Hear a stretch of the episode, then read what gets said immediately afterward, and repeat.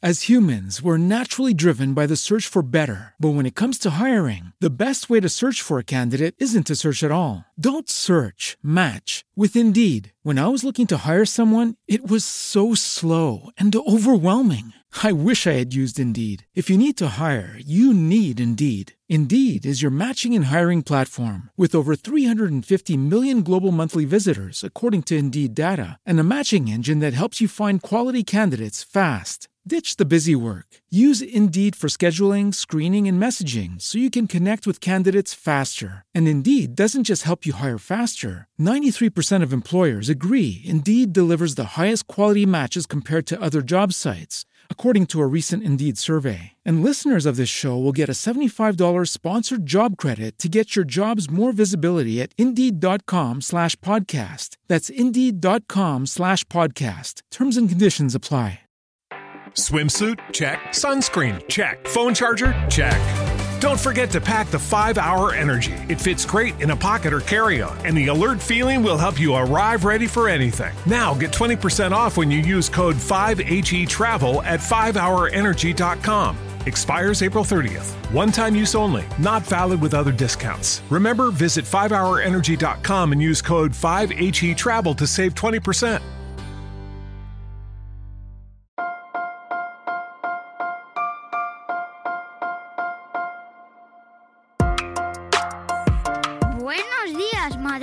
Esfera. Buenos días, Madre Esfera, con Mónica de la Fuente.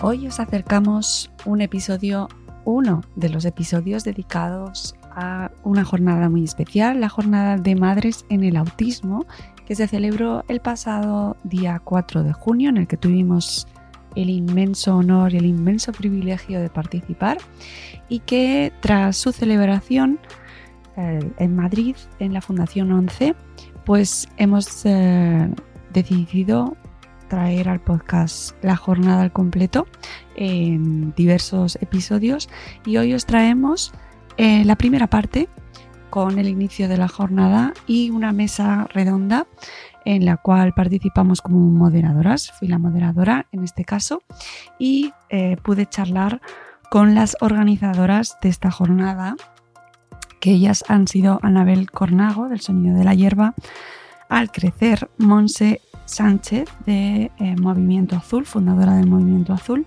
Vanessa Pérez, compañera y bloguera eh, de Y de verdad tienes tres, Maite Rodrigo, perteneciente al equipo de activismo autista, y eh, Silvia Ramírez, que ya conocéis también, bloguera en Lactando en Diverso y que también hemos escuchado en ocasiones aquí en, en el podcast de Buenos Días Madrefera. Os dejamos con el audio de la, de la primera parte de esta jornada.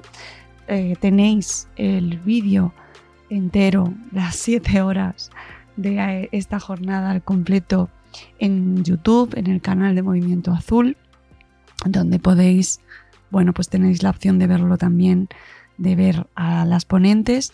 Y en este caso os lo traemos en formato podcast gracias al equipo y a todas las organizadoras de esta jornada por, por bueno, permitirnos hacer esta, esta retransmisión sonora para que también podáis escucharlo todos aquellos que no pudisteis estar y que a lo mejor pues no habéis accedido a ese vídeo en YouTube. Os lo traemos en formato sonoro y además partido en etapas para que sea más sencillo de escuchar. Os dejamos con la primera parte que es la, como os decía, la presentación de la jornada por parte de Vanessa Pérez y luego directamente eh, nos presentamos con la mesa de, eh, de debate eh, en la que, como podréis observar, enseguida, bueno, mm, las, las preguntas del público y de las espectadoras y participantes en esta jornada mm, hicieron pues que tuviese otro, otro, otro rumbo y que nos demostrase que, que había muchas ganas de hablar, muchas ganas de comunicar, muchas ganas de compartir y muchas ganas de hablar, de, de, hablar de lo que querían hablar, no de lo que teníamos ganas de hablar nosotras. Y me parece fantástico y estupendo y espero que, que esa jornada diese respuesta a todas las dudas y necesidades de todas las participantes. Os dejo con esta primera parte.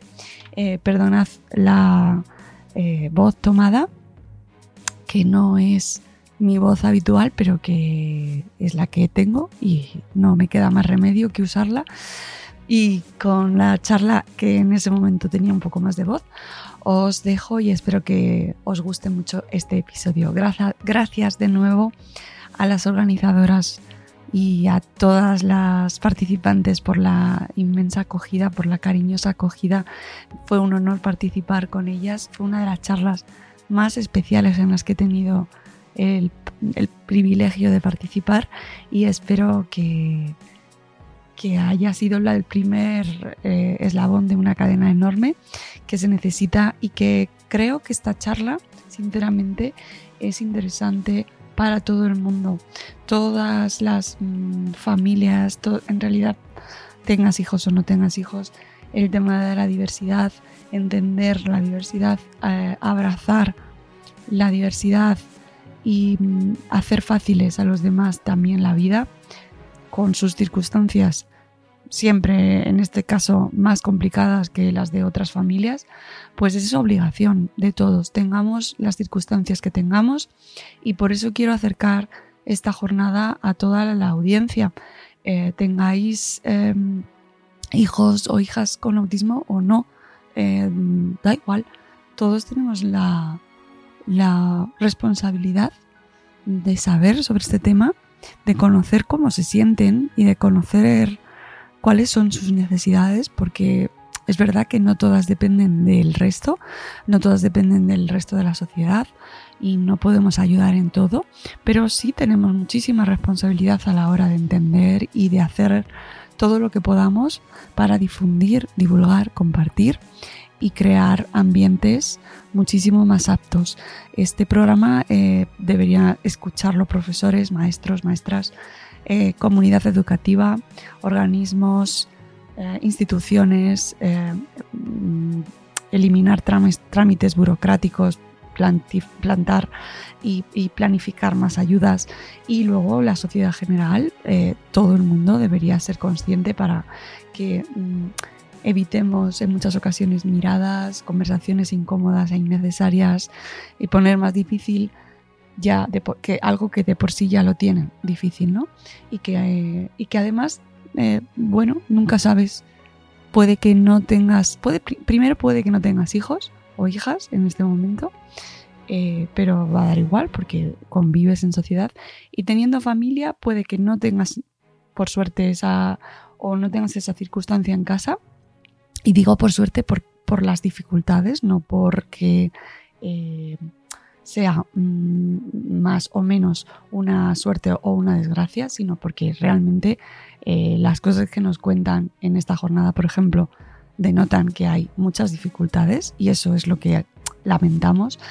Eh, puede que en este momento no lo estés viviendo, no lo estemos viviendo, pero la diversidad viene por muchos tipos de situaciones y, se puede dar de un momento a otro y por lo tanto deberíamos todos ser conscientes de que cuanto más diversa, más adaptado sea el entorno, más adaptada esté la sociedad y más abierta y más empática sea, muchísimo mejor para todos. ¿no? Así que, eh, bueno, con esta recomendación os lo dejo para que, para que abramos um, un poco todos los, los oídos en este caso y que escuchemos mucho más y que nos pongamos mucho más en sus zapatos y en su piel y lo hagamos un poquito más fácil para todos los que lo tienen más difícil, por lo que sea, por lo que les ha tocado y, tenemos también mucho por hacer. Os dejo con una breve introducción por parte de las cinco organizadoras ah, y que nos van a contar un poco sus reflexiones eh, a posteriori tras el evento y después eh, directamente ya pasamos con eh, la primera parte del evento, de la jornada y os traeremos en los próximos días el resto de la jornada dividido en pequeños episodios o en episodios eh, un poco más cortos que la jornada completa para que podáis seguir disfrutando de este evento tan necesario.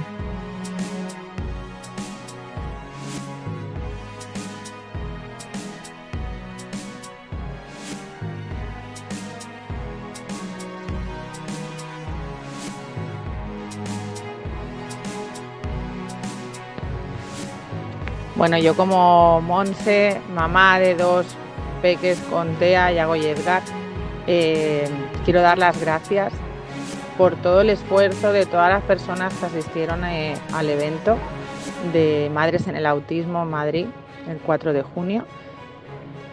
Fue súper emocionante, la verdad es que cuatro días después todavía hay resaca emocional. Eh, es un aprendizaje continuo el que, el que tenemos que hacer. Entre nosotras nos apoyamos, nos ayudamos, nos entendemos y lo más importante es que nos respetamos. Cada uno tiene, como comentamos en el evento, cada uno tiene su situación de vida, su manera de percibir eh, las cosas y su manera de solventarlos. Después, como Monse, presidenta de la Asociación Movimiento Azul, ya puse a disposición eh, todo lo que pueda ayudar en cualquier comunidad autónoma, al ser una asociación a nivel nacional, pues estoy encantada de, poder ayudar eh, como base, siendo una asociación sin ánimo de lucro. Tenemos que seguir remando, tenemos que seguir luchando. A la vista está que se van consiguiendo cosas y como siempre digo, hay que seguir dejando huellas bonitas porque es el futuro de, nuestros niños. Así que que no, se, que no se pare la lucha y aunque tengamos nuestros días malos que hay que permitírselos, ojalá, ojalá sean más los buenos que los malos y ojalá podamos hacer muchos más encuentros como el que, como el que tuvo lugar en, Madrid el 4 de junio. Fue un placer, de verdad. Me faltó muchísimo tiempo para saludar a todas esas personas, todas esas madres que hicieron un esfuerzo increíble por, por asistir, eh, muchas de ellas dejando por primera vez a, sus niños eh, en casa. Y, y bueno, la verdad es que todo eso es de valorar y espero que sea un inicio de, bueno, de una nueva época en sus vidas y ver que, también se puede ser mujer aparte de mamá cuidadora de un nene con, o niña con, con una dificultad. Un besito muy grande a todas y un placer, de verdad. Ojalá pronto podamos repetir. El entrar en una sala, encontrarte con 170 mujeres, con realidades tan diferentes, con situaciones tan diferentes, y saber que todas tenemos el mismo sentimiento de madre.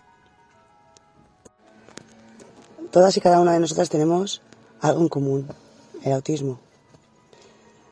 El autismo llega a tu vida para empezar de nuevo, para volverte vulnerable y al tiempo fuerte.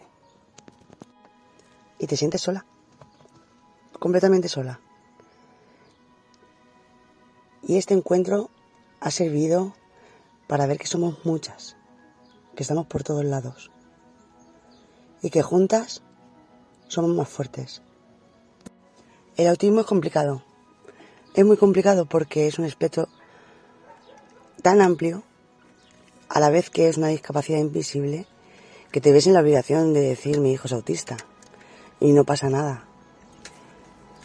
Pero necesitamos pasar al siguiente nivel, al que digas mi hijo es autista y no haya que explicar más. Todo, toda la gente sepa qué, qué es el autismo en sí. En líneas generales, aunque sea. Todavía la información de lo que es el autismo está obsoleta. Tiene muchos muchos mitos, muchos perjuicios.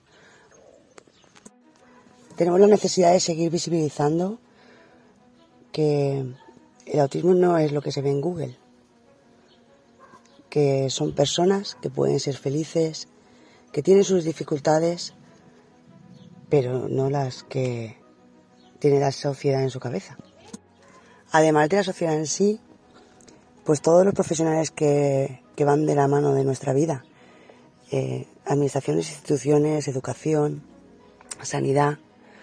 Es muy importante que, llegue a ellos una información real para poder convivir. El encuentro fue un momento maravilloso porque vimos que cada una pues tenemos nuestras opiniones, nuestra forma de pensar, por lo que hemos ido viviendo, por la situación en la que nos encontramos y lo que el punto máximo fue el respeto absoluto y, y el saber que por muy difícil que sea cada, cada una de nuestras vidas, nos une el autismo, tenemos un punto en común. Y por ahí tenemos que ir de la mano, juntas, unidas por los derechos de nuestros hijos.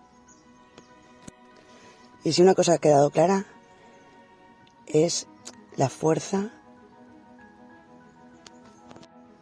la fuerza, lo fuerte que somos.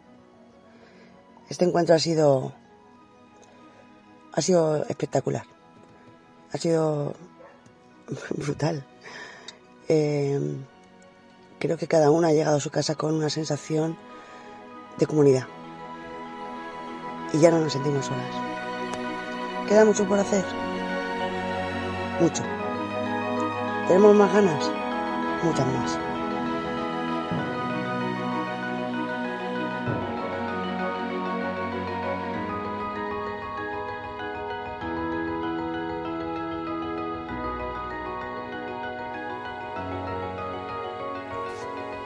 Hola, soy Anabel Cornago y Eric, mi hijo, está a punto de cumplir ya los 18 años. Llevamos, por lo tanto, un largo camino recorrido en el autismo y fuimos de las familias pioneras en mostrar el autismo con naturalidad, en darle visibilidad y en dejar muy claro al mundo que con autismo, claro que sí, Claro que se puede, estando siempre orgullosos de nuestro hijo, de su esfuerzo, de sus logros, acompañando e implicados al máximo en su desarrollo. Yo, yo tampoco sabía nada de autismo. Entró en casa, ¿verdad? Acompañando pues a la persona a la que más queremos en el mundo, a Eric, como he dicho nuestro queridísimo hijo. Y ese autismo llegó también sin manual de instrucciones. Conozco, conozco esa sensación de, de miedo. As humans, we're naturally driven by the search for better. But when it comes to hiring, the best way to search for a candidate isn't to search at all. Don't search, match with Indeed. When I was looking to hire someone, it was so slow and overwhelming. I wish I had used Indeed. If you need to hire, you need Indeed. Indeed is your matching and hiring platform with over 350 million global monthly visitors, according to Indeed data, and a matching engine that helps you find quality candidates fast. Ditch the busy work. Use Indeed for scheduling, screening, and messaging so you can connect with candidates faster. And Indeed doesn't just help you hire faster. 93% of employers agree Indeed delivers the highest quality matches compared to other job sites according to a recent Indeed survey. And listeners of this show will get a $75 sponsored job credit to get your jobs more visibility at Indeed.com slash podcast. That's Indeed.com slash podcast. Terms and conditions apply. Lucky Land Casino asking people what's the weirdest place you've gotten lucky? Lucky? In line at the deli, I guess? Aha, in my dentist's office. More than once, actually. Do I have to say? Yes, you do. In the car before my kids' PTA meeting. Really? Yes. Excuse me, what's the weirdest place you've gotten lucky? I never win and tell. Well, there you have it. You can get lucky anywhere playing at LuckyLandSlots.com. Play for free right now. Are you feeling lucky? No purchase necessary. Void where prohibited by law. 18 plus. Terms and conditions apply. See website for details. De incertidumbre, de impotencia, de rabia, de duelo, de preguntas. ¿Por qué? ¿Por qué a mi hijo? ¿Por qué a nosotros? ¿Por qué en esta familia? De dudas, de no saber, de no saber, porque ese autismo tan desconocido para mí entonces es también un gran desconocido en general para la sociedad. Ojalá, verdad, que, que en ese momento, hace pues ya 16 años, hubiera tenido un encuentro como este pasado en Madrid. Madres, madres en el autismo. Bueno, madres y abuelas y tías y hermanas esa sensación de no, no estamos solas. Esa mm, comunión, comunión de decir, somos valientes, vamos a por todas. Somos vulnerables también. Ahí está esa montaña rusa de emociones que implica el autismo. Somos auténticas, cada una de nosotras válida, válida con nuestra historia, con nuestra experiencia, con nuestro día a día. Imperfectas, como debe ser. Y sobre todo la sensación, como he dicho, de que no estamos solas, de que podemos ayudarnos, de que juntas formamos esta comunidad autista en la que escuchamos absolutamente todas las voces y con la intención de seguir, de no caer y de que este encuentro se convierta en un hito. Fue sublime. Mm, recuerdo que me tocó despedirlo y decía, no, no, no, esto no es una despedida, esto es un comienzo de algo grande. Tú, mujer, madre, cuidadora, en muchos casos autista también, ese saber, ese sentir que formas parte de una comunidad en la que vamos a seguir mostrando al mundo que claro que sí, que se puede, que todos somos diferentes y todos somos igual de valiosos, que el mundo no tiene solamente una perspectiva, que entre todos vamos a hacer de este lugar donde vivimos un poquito mejor. Así que a mostrar, a mostrar, a seguir, a no decaer, porque aquí hay un hombro, un hombro amigo. Aquí estoy también, aquí estamos todas. Y bueno, pasito a pasito, a por algo muy, muy grande. Va un beso enorme y muchísimas gracias por esta oportunidad de hablar y de transmitir. transmitir. Ojalá estuviese acompañándome mi hijo también en las palabras. Adelante, Señor.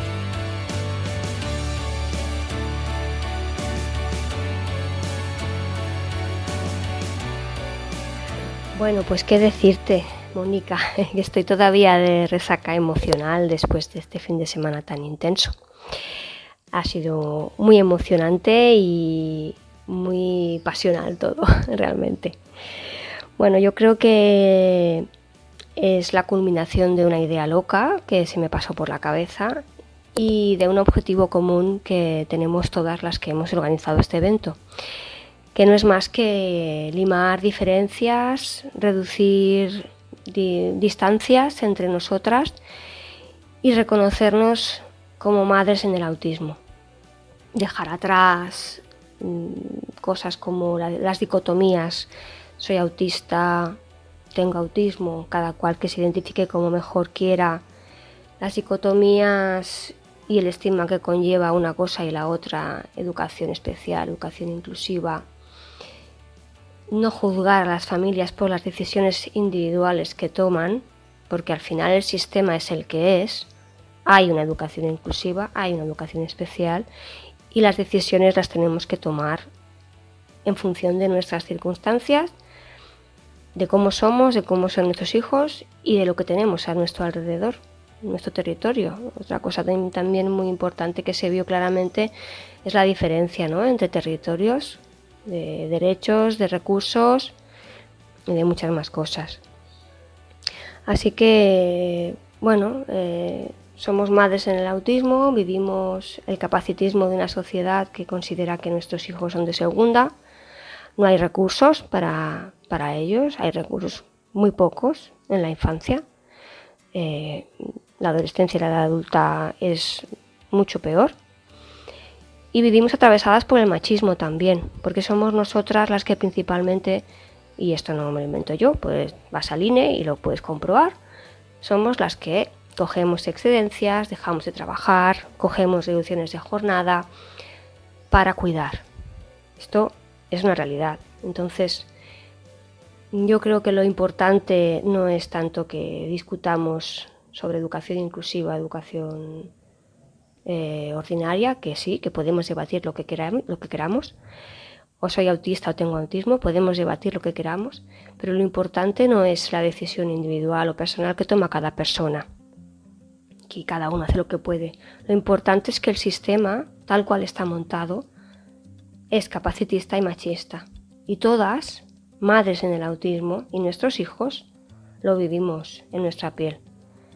Entonces que nos, que nos juntemos todas, que, que, nos abracemos, que nos reconozcamos en nuestras situaciones de injustas, es muy importante.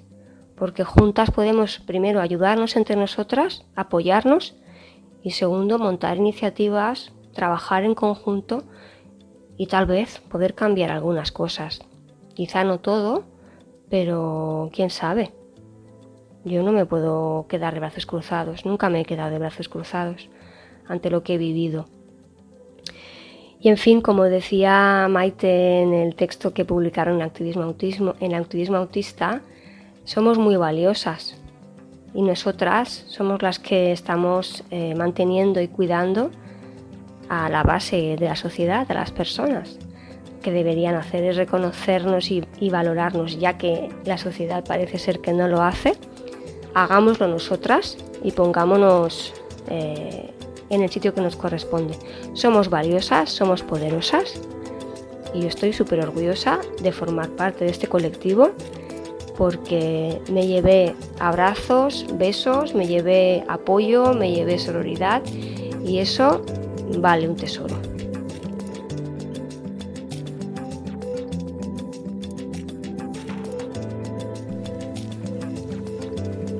Jornadas como el pasado evento de Madres en el Autismo, en mi opinión cumple una doble función, tiene un doble objetivo.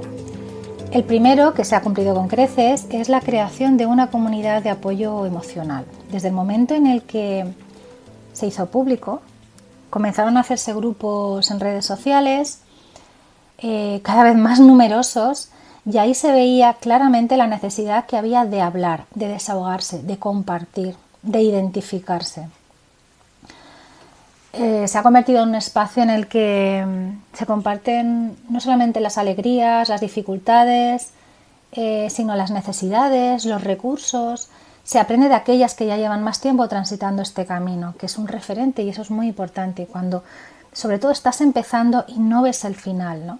Tienes una visión túnel y no eres capaz de pensar más allá de las 24 horas siguientes. La soledad es una constante, eh, es común a todas y nadie debería pasar por esto sin un apoyo. Eh, estos grupos han trascendido lo, virtual y ahora mismo pues están creando grupos de personas que viven en las mismas ciudades, ¿no? Eh, y esto es maravilloso, y es maravilloso, porque se necesita una comunidad, se necesita un grupo, se necesita tribu, somos seres sociales y no podemos gestionar esto sin acompañamiento. Eh, hablamos mucho de la aceptación, pero la aceptación no consiste en rendirse y en resignarse, sino en aceptar lo que no podemos cambiar y trabajar aquello que sí que podemos. Tenemos un enorme referente en todas aquellas personas que llevan muchos años ya conviviendo con el autismo y quien dice el autismo dice cualquier otra condición o discapacidad, no puede hacerse extensible. Entonces, por un lado, esta comunidad emocional tan importante y por otro lado, una función de visibilización y de información el mundo del autismo está repleto de mm, estereotipos, de mitos, de falsas creencias. Eh, hay un concepto de blanco o negro y es todo lo contrario. ¿no? Que se puedan conocer todas estas diferentes realidades, que no hay dos autismos iguales, que una persona puede ser completamente funcional, hacer una vida completamente normal, entre comillas, definamos normalidad, ¿no? Eh, y con un diagnóstico, por otro lado, que haya gente tan enormemente afectada, pues que tenga que ser dependiente y que tenga, necesite la asistencia y los cuidados y apoyos de forma permanente y constante hasta el resto de sus días. Hay todo un abanico de personas. Se necesita conocer y se necesita visibilizar para que vayan existiendo recursos, porque existe mucha soledad institucional, existe rechazo, eh, existe discriminación. Y, todo por esas, por esas creencias, por esa falta de conocimiento. Cuanta más información le demos a la sociedad de, eh, mira, así vivimos nosotros, esto es lo que necesitamos, esta es nuestra lucha, mayor conciencia habrá a la hora de legislar y de generar esos recursos que necesitamos. Al fin y al cabo vivimos en una sociedad todos juntos, no vivimos en una burbuja las personas con autismo, en otra burbuja las personas, pues yo que sé, con enfermedad crónica, ¿no? Vivimos todos en la misma sociedad, todos nos necesitamos, todos tenemos derechos, igual que todos tenemos obligaciones. Y bueno, es un buen momento de poner el foco en este tema y que se conozcan esas reivindicaciones y la situación real en la que bueno, pues estamos viviendo las familias luchando por aquello que nos pertenece, que son derechos. Si no se habla, no se conoce, es una cosa que yo repito constantemente. Y para crear conciencia, para lograr conseguir esa inclusión real, hace falta hablar, hablar y visibilizar. Muchísimas gracias por apoyarnos, por acompañarnos este día y por darnos voz siempre.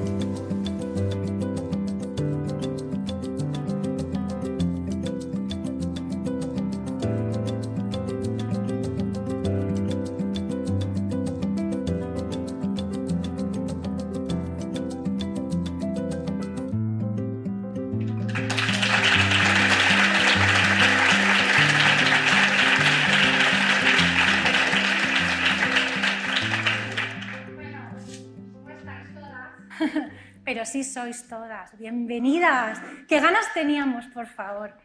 Eh, yo quiero preguntaros una cosa. ¿Cuántas de aquí sois de Madrid? Bien. ¿Cuántas tenéis niños en primaria? En primaria. ¿Vale? Da igual, todas. ¿Cuántas tenéis a los niños en educación especial? ¿Cuántas tenéis? 40 en adelante. ¿Cuántas no habéis llegado a los 30? As humans, we're naturally driven by the search for better. But when it comes to hiring, the best way to search for a candidate isn't to search at all. Don't search, match with Indeed. When I was looking to hire someone, it was so slow and overwhelming.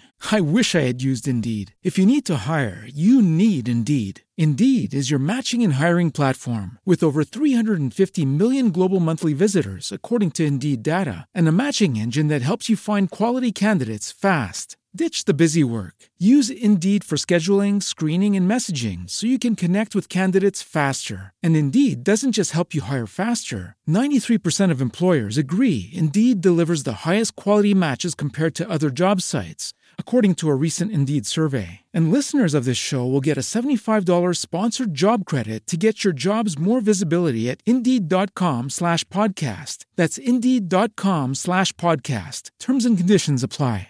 Hey guys, it is Ryan. I'm not sure if you know this about me, but I'm a bit of a fun fanatic when I can. I like to work, but I like fun too. It's a thing. And now the truth is out there. I can tell you about my favorite place to have fun. Chumba Casino. They have hundreds of social casino style games to choose from with new games released each week. You can play for free anytime, anywhere and each day brings a new chance to collect daily bonuses. So join me in the fun. Sign up now at ChumbaCasino.com. No purchase necessary. BGW. Void were prohibited by law. See terms and conditions. 18 plus.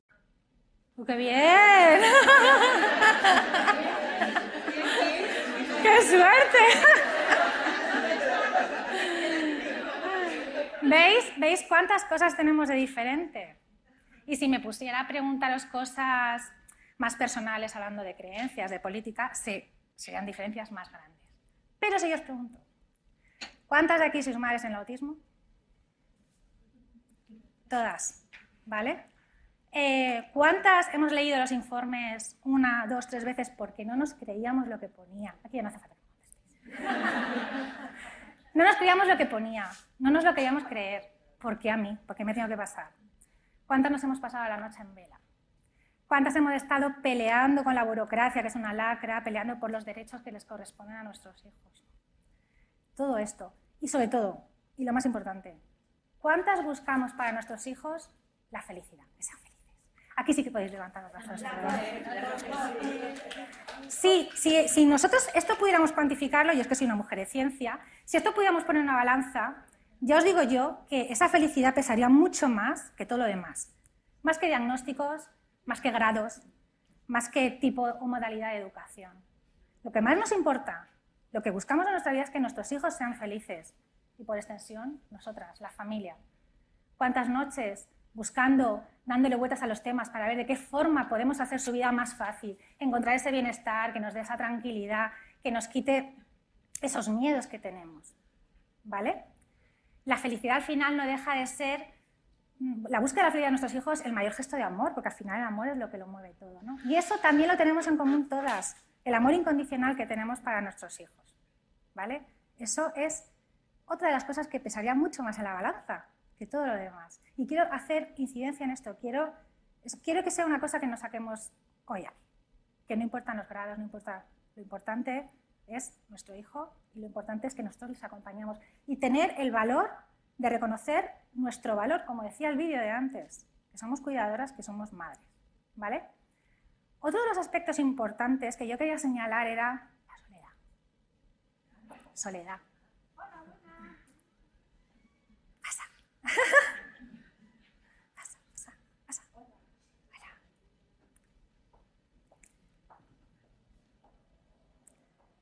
La soledad. Eh, esa soledad muchas veces física, en muchísimas situaciones, muchísimos momentos, pero también la soledad eh, institucional, la soledad social, la soledad emocional, una soledad que muchas veces nos bloquea, nos paraliza, no nos deja mirar hacia el futuro, no nos deja ver, nos quita el sueño, nos deja secas de llorar, pero que no nos podemos quitar, sobre todo en los primeros momentos y en los primeros años, porque aquí sí que es verdad que con el tiempo todo se ve desde una perspectiva diferente y con ayuda. Eh, esa soledad, eh, hay un momento que no nos deja avanzar, y el tiempo no se para, porque el tiempo sigue. Y nuestros hijos nos necesitan, porque nadie como nosotras va a luchar porque, por ellos, por lo que necesitan, por sus derechos, nadie.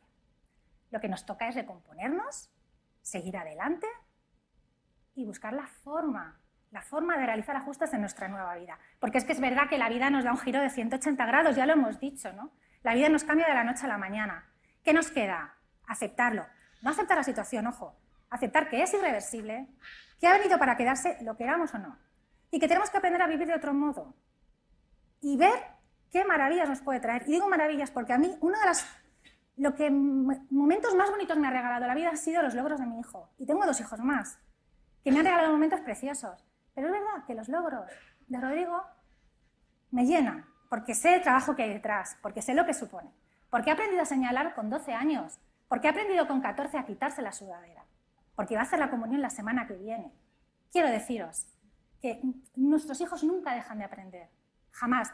A lo mejor no al ritmo que queríamos, da igual eh, la cantidad de terapias que les demos, porque hay una cosa que es la neurobiología y tenemos que asumirlo, que con nuestra ayuda, por supuesto, nuestra guía, los profesionales, pero llegará un momento que ellos avanzarán como ellos puedan.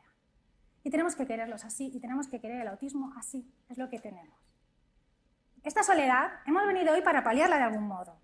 Y gracias a los blogs, a las redes sociales, a las nuevas formas de comunicarnos, a las videollamadas, por favor, hemos conseguido contactar y hacer redes informales de apoyo con personas que viven a cientos de kilómetros. Conversaciones que duran a la madrugada. Grupos de WhatsApp que no paran. ¿Eh? Que no sé de qué habláis, que no paran. Que se desconectan unos cinco minutos y tenéis 800 mensajes. ¿Vale?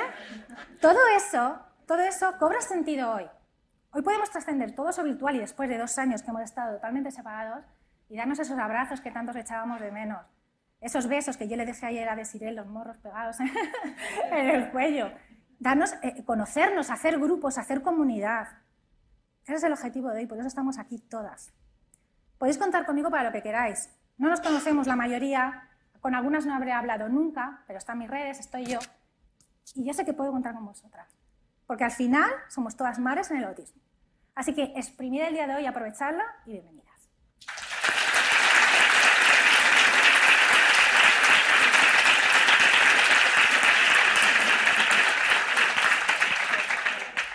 Ahora va a empezar la mesa redonda. Eh, la va a moderar Mónica de la Fuente.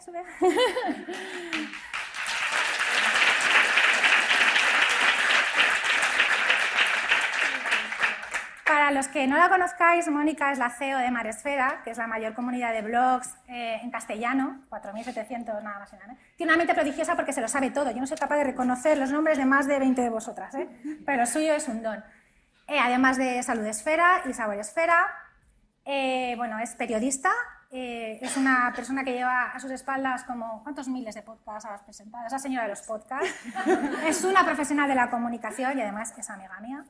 Eh, y, y, esto me lo va a decir ella, pero ya saco un libro. y os voy a decir por qué. Se llama eh, Adiós expectativas o la realidad. No es un libro sobre la maternidad diversa, pero se habla en tono de humor, que de eso sabemos nosotras mucho, eh, sobre lo que creíamos que iba a ser desde el embarazo hasta tener hijos, pues todo, y lo que nos encontramos. Y de, eso también sabemos mucho nosotras. Entonces, si queréis leer sobre esto y reír un rato. Así que nada, eh, las ponentes vamos subiendo, vamos sentando porque... ¿Ya vas presentando tú? Sí, que podéis ir subiendo. Venga, chicas, muchas gracias y un, aplauso a Vanessa, por favor. Inmenso. ¿Dónde nos ponemos? En el centro. ¿Aquí? Uf, sí, Estoy nerviosa, ¿eh? Tampoco se para. Sí, sí, sí, estoy nerviosa. Eh, y además tengo que deciros que eh, es uno de los auditorios que me siento más responsable. Y he dado mucha, he hecho muchos, he presentado muchos Sí. eventos, pero me siento muy responsable. Te ayudamos a subir. ¿No que se nos cae? Que se nos... ¿Sí? Yo soy separatista. Bueno, como, está- como estás en Suiza. Esto así ya se cae. Ah, en Alemania, en Alemania, vale, vale, perdón. Vamos, generala. ¿Ya estamos? Vale. Bueno, simplemente eh, decir que eh, me siento como muy mm, responsable por presentar esta mesa y mm, desde toda la humildad del mundo y la admiración que siento eh, tanto hacia vosotras, eh, todas las organizadoras responsables de esta jornada, como a todas las que estáis aquí, por eh, todo el ejemplo que nos dais cada día, cada, cada post o cada imagen que compartís o cada vivencia que nos, que nos dais, ¿no? cada ejemplo, y que desde mi posición de, de muchas veces eh, compartir, ser altavoz, eh, ayudar y hablar con vosotras, no dejo de admirarme cada día, de, ma- de, de ver la- lo increíbles y lo duras y lo valiosas que sois. Toma, generala.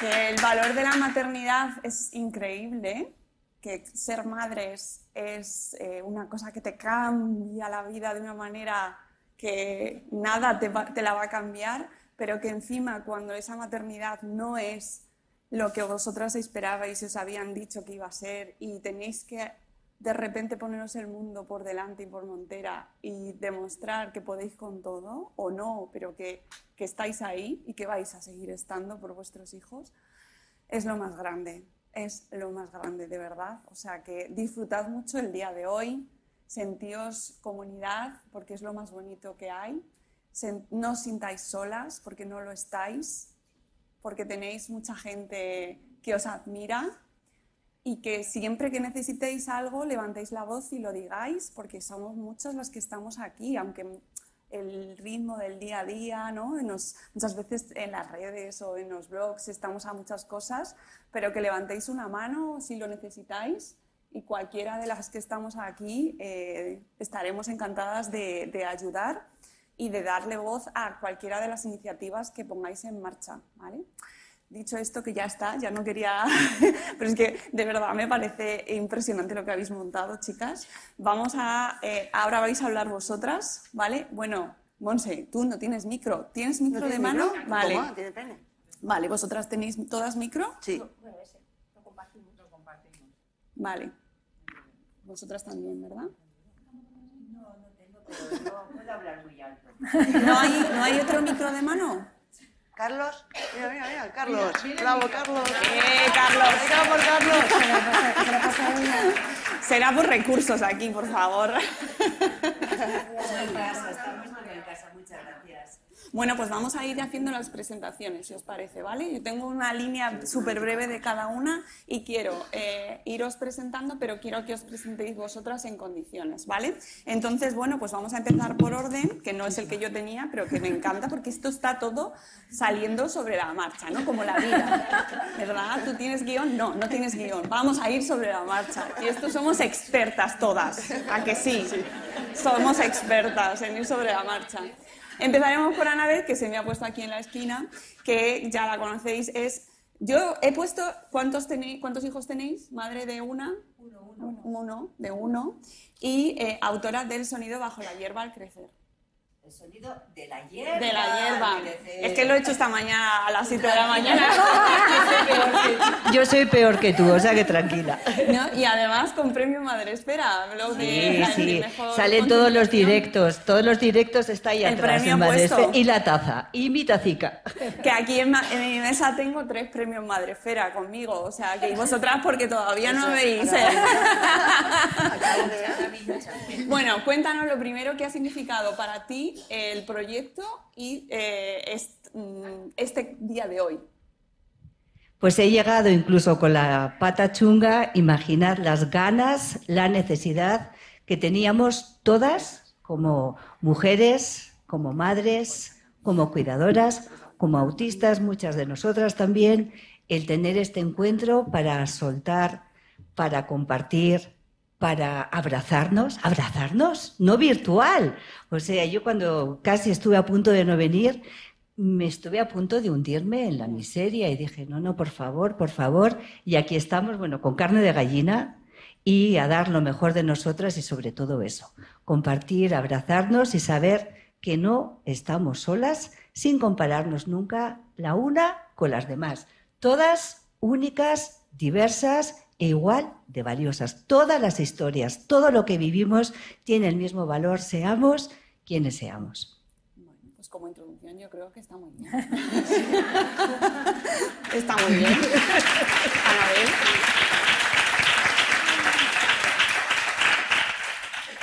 Vanessa Pérez, madre de tres. Solo tengo tres. y de verdad tienes tres. Creadora de blog. Y de verdad tienes tres también. Ganadora de un premio Madrecera. Más de 20 minutos también. Bueno, aquí tiene la reina de los premios también. Vanessa, ¿qué significa para ti, eh, para ti estar hoy aquí? Cuando me escribió Silvia Ramírez, aquí hay muchas Silvia, y me dijo, oye, estamos organizando un encuentro, porque si se hacen lactancia, ¿por qué no? Es que no me lo pensé, ni siquiera miré agenda, no le pregunté a mi marido, dije, sí, cuenta conmigo. ¿Por qué? Porque yo he vivido mm, con muchísima soledad este camino. Eh, porque me mudé a una ciudad que no conocía cómo era Madrid, una ciudad enorme, con un niño que tenía meses, al poco tiempo me quedaba embarazada de segundo, con un niño que ya presentaba neurodivergencia, no tuve nadie con quien apoyarme. No tenía familia, no tenía amigos. Tuve que pasar eh, de ser madre, de repente me encontré en cuatro años siendo madre tres, sumida en un mundo de terapias, de no dormir, de tristeza, no, no, no tenía apoyo, no tenía redes sociales, y sé lo que es vivir esto. Sé la tristeza, sé lo que es perderte en ti, o sea, perderte como mujer y, y adoptar un rol de madre que es que ni siquiera te deja disfrutarlo. ¿Cómo me va a decir que no? Me parece tan importante porque yo, a raíz de abrir el blog, fue cuando empecé a relacionarme con otras madres y a, a crecer como persona en esa comunidad de madres, porque me permitió salir, me permitió conocer, y eso pues fue generando amistades y, Y me y premios. ganando premios. Pero es verdad que, que es muy importante. Para mí eh, supuso un antes y un después, ¿no? Poder tener una comunidad detrás. Personas que pasaron de lo virtual a ser personas físicas y poder desahogarme y poder compartir y poder aprender. Eh, somos seres sociales, necesitamos no podemos estar solas. Es que ninguna mujer debería de pasar por esto sola, para empezar. Entonces, eh, mi motivación principal, yo se lo decía a mi marido esta mañana cuando he traído, yo mi objetivo está cumplido. Yo al ver que se han creado un grupo de WhatsApp, que han empezado a quedar para cenar, para desayunar, que se han, han creado conexiones las que viven en las mismas zonas, o sea, se ha- ya se ha generado la comunidad y no ha empezado el evento. Con todo el previo, con todos los meses previos. Con esto ya, todo el trabajo de los meses anteriores ha merecido la pena. ¿Cuál- Una pregunta voy a hacer al público. ¿Cuántas venís solas? Fíjate, es muy guay. Bueno, un aplauso para vosotras. Un aplauso enorme. Eso es muy bien. Muy bien. Muy bien. Muy bien lo habéis hecho. Una pregunta Exacto. ¿Cuántos, ¿Cuántas de vosotras es la primera vez que dejáis a vuestros hijos solos? Bueno, solos eh, en casa. Espero que no solos del todo. Muchas. Muy bien, muy bien. ¿Y qué tal estáis? ¿Ya os habéis tomado el desatino? ¿Dos lleváis o cómo va? ¿Habéis llamado ya a casa? Sí, ¿no? nada, Sois unas reinas, lo estáis haciendo muy bien, lo estáis haciendo muy bien. El esatín funciona, amigas. Silvia Ramírez. También, madre de dos. Creadora de Lactando en Diverso y también ganadora de premio Madrefera. ¿Eh? Si es que aquí, ¿cómo, cómo somos? Dando premios, ¿eh? Todo gente buena. Bueno, Silvia, ¿qué significa para ti estar hoy aquí? Micro, micro. ¿Esto funciona? Sí, funciona. Pues para mí es, una idea loca que me pasó por la cabeza porque esto surgió en un evento de Fedalma en Tarragona. Yo es que estoy en dos movimientos sociales, el autismo y la lactancia. Y yo salí de aquel grupo de Tarragona, de haber visto a todas mis compañeras asesoras de lactancia, de los grupos, que son todo madres, y pensé, hostia, ¿y esto por qué para las madres en el autismo no lo hacemos? Total, que, ya, que hablé con Maite y le dije, oye Maite, ¿qué te parece esta idea? Me dijo, yo le dije, digo, esto será complicado hacerlo, ¿no? Esto será muy difícil. Me dice, no, esto lo montamos rápido, no te preocupes. Digo, vale. Y así fue como llamamos, hablé con yo con Vanessa, ella con Anabel y bueno, nos fuimos montando. Y tengo que deciros que especialmente para mí es, mm, estoy súper feliz de, de- de que se haya podido hacer porque de hecho empezamos a montarlo y yo he tenido muchos problemas de salud. Y he estado de baja durante dos meses y medio y sigo aún con problemas de salud. Que estoy ya muy recuperada, he vuelto, el día 13 vuelvo a trabajar. Pero claro, inicié el proyecto y me tuve que retirar. Y estas mujeres que están aquí, oye, es que lo han, lo han tirado para adelante y lo han hecho ellas. Yo al final prácticamente no he hecho nada, realmente. Y, y claro, pues, pues piensas, hostias, qué, qué buen ejemplo de, de solidaridad ¿no? entre nosotras, que nos hemos, que ellas, yo me he tenido que retirar porque no podía con mi alma, y ellas han, me han montado. Así, pim pam. Así que aplauso. muchas gracias. Pero la idea, Yo solo puse la idea, ya está. bueno, pero suficiente, la idea suficiente. Con eso, mira, pues muchas gracias por tener la idea y por embarcarte también y embarcarlas como a nuestra siguiente ponente invitada. Este terremoto de mujer.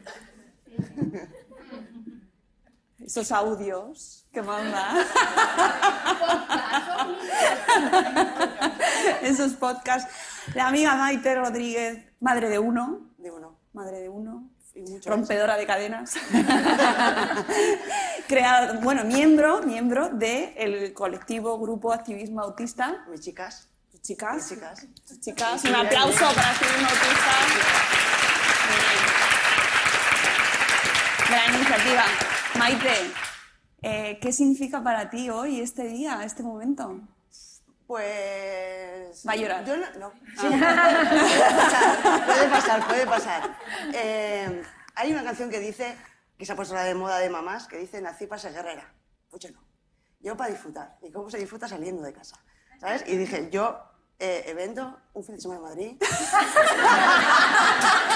Sí, sí. Esto- Ni sororidad ni leche, yo quiero salir. Es, es toda una tapadera. Es una tapadera. No, es verdad, que esta mujer tiene una sensibilidad. que es. No, lo sabemos, lo sabemos. Sí, así que es, que es que no tengo mucho más que decir. Bueno. o sea, si- Silvia me llama, y lo- aquí lo he dicho muy rápido, pero fueron como mm, siete audios hablándome de la lactancia. Del agarre, del Sí. se ha agarrado, no Es que nuestro mundo es muy endogámico, con sus palabras, claro. Y no sé qué. Y yo, eh, Silvia, ¿estás hablándome de montar un encuentro? ¿Qué Sí. quieres, Silvia? Pues venga, vamos. Pero siete audios hablándome súper bien, porque que ella lo explica todo muy bien. Yo veo que en el movimiento de la lactancia pasa unas cosas, en el autismo otras, y esto hay que, hay que, hay que hacer algo. Hay que hacer, ¿no? Eh, eh, es que no, no, no sé qué decir más. Vale. Es que no he hecho nada más. No te preocupes que luego te pregunto más. No tengo premios, yo no tengo ahí. premios. Yo lo cuento luego en un audio. Luego, luego nos mandas un audio y nos, Y nos haces Ahí podcast. me suelto. Monse, que tienes micro. Monse Sánchez, madre de dos. De dos. y creadora del Movimiento Azul. Autora También. del Movimiento Azul. Cuéntanos qué significa para ti este día. Bueno, pues yo como habéis explicado, eh, sentí la necesidad al ser madre de dos mm, nenes con TEA, con diferentes grados y diferentes necesidades. Y también me vi muy sola hace unos años, el mayor va a hacer nueve, con lo cual pues hace unos años no existían las redes sociales de ahora. Y todo ese camino, llevarlos en la soledad, pues sé que es muy duro, no te ayudan a, pedir ayudas, tampoco las hay, las suficientes, te olvidas de ti misma, eh, te dejas pues tu vida profesional por el camino, te olvidas de que eres mujer, te olvidas mm, de quién eres realmente, ¿no?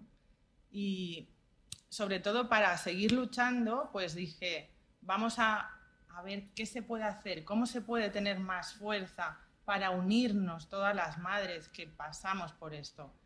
Y me estuve informando y bueno, pues vi que hacer una asociación sin ánimo de lucro era lo más fácil, entre comillas, y, y poder utilizarlo pues a nivel nacional. Por eso yo siempre me he puesto pues a la orden de, de la que tenga alguna idea y está todo a vuestra disposición. O sea que cualquier cosa que se os ocurra, siempre como asociación se tiene más fuerza, pero eh, para mí siempre el movimiento azul yo quiero que sintáis todos, o sea, no, no, no solamente yo, está claro que sí, que moví yo los papeles, pero el, el- el tema de formar una asociación fue por ese motivo, porque no quería que nadie más pasara por lo que yo pasé. Entonces, pues es la necesidad que hay de, de hacer cosas más, más serias, digamos, y poder pues, presentar papeles y pedir lo que nuestros niños necesitan y nosotras también, y poder cuidarnos. Y la verdad es que estoy súper contenta porque en estos tres años he conocido a gente espectacular, gente que, que me ha recordado que aparte de madre soy Monse y, y nada, estoy muy contenta.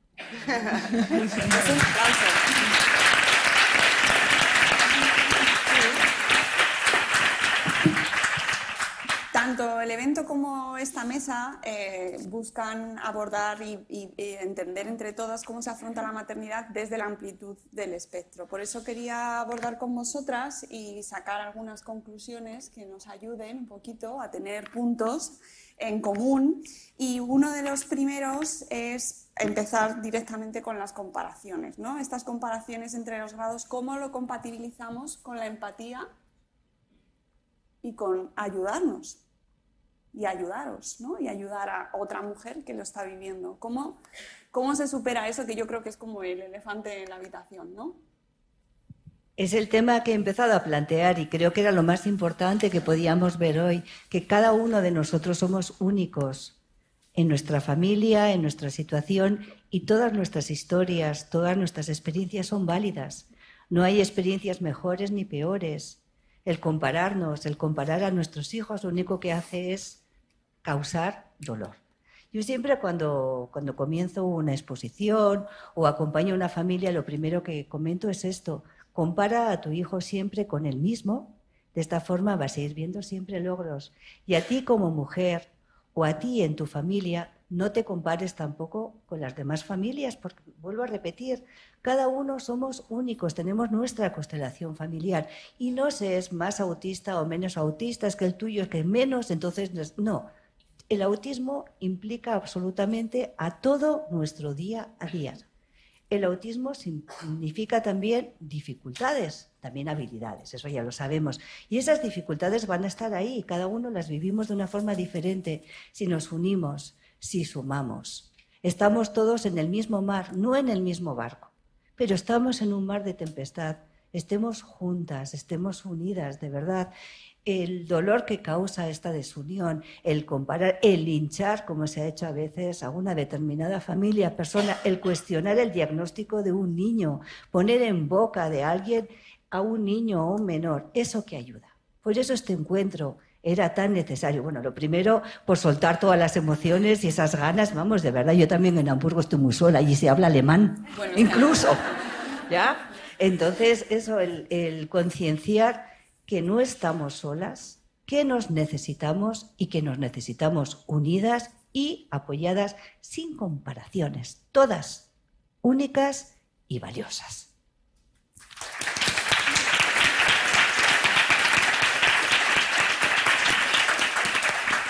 Podéis ir participando como queráis, ¿eh? eh carne de gallina tengo, lo juro, ¿eh? es verdad.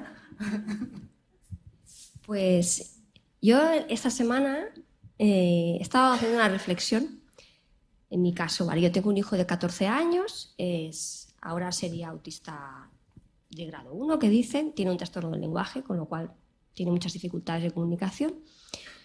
Y tuvimos muchos problemas en la primaria, de hecho pasamos por tres escuelas. Y una cosa que, que se repetía muchas veces eh, era que en, nuestro caso, ¿no? cuando queríamos acceder pues, a algún recurso, a lo mejor al logopeda del CREA, cosas así, eh, es que tu hijo tampoco está mal. Entonces, hay niños que están peor que el tuyo, ¿no? Y ahí te rechazaban el recurso. Entonces, bueno, vas pasando, ¿no? Y ahora estamos en secundaria. Él está en secundaria, en ordinaria, con apoyos. Tiene una bella, bueno, en castellano, belladora, una cuidadora, eh, que le apoya en momentos puntuales, sobre todo con el tema del lenguaje. Y curiosamente este verano nos han dicho que el ayuntamiento donde vivimos, en Vila de Cans, monta un casal de verano para niños con necesidades educativas especiales, de temas de lenguaje y socialización, que es ideal para mi hijo. Y en este caso, ahora resulta que ya no es de los que están mejor. As humans, we're naturally driven by the search for better. But when it comes to hiring, the best way to search for a candidate isn't to search at all. Don't search, match with Indeed. When I was looking to hire someone, it was so slow and overwhelming. I wish I had used Indeed. If you need to hire, you need Indeed. Indeed is your matching and hiring platform with over 350 million global monthly visitors, according to Indeed data, and a matching engine that helps you find quality candidates fast. Ditch the busy work. Use Indeed for scheduling, screening, and messaging so you can connect with candidates faster. And Indeed doesn't just help you hire faster. 93% of employers agree Indeed delivers the highest quality matches compared to other job sites according to a recent Indeed survey. And listeners of this show will get a $75 sponsored job credit to get your jobs more visibility at Indeed.com slash podcast. That's Indeed.com slash podcast. Terms and conditions apply. Lucky Land Casino, asking people what's the weirdest place you've gotten lucky? Lucky? In line at the deli, I guess? Aha, in my dentist's office.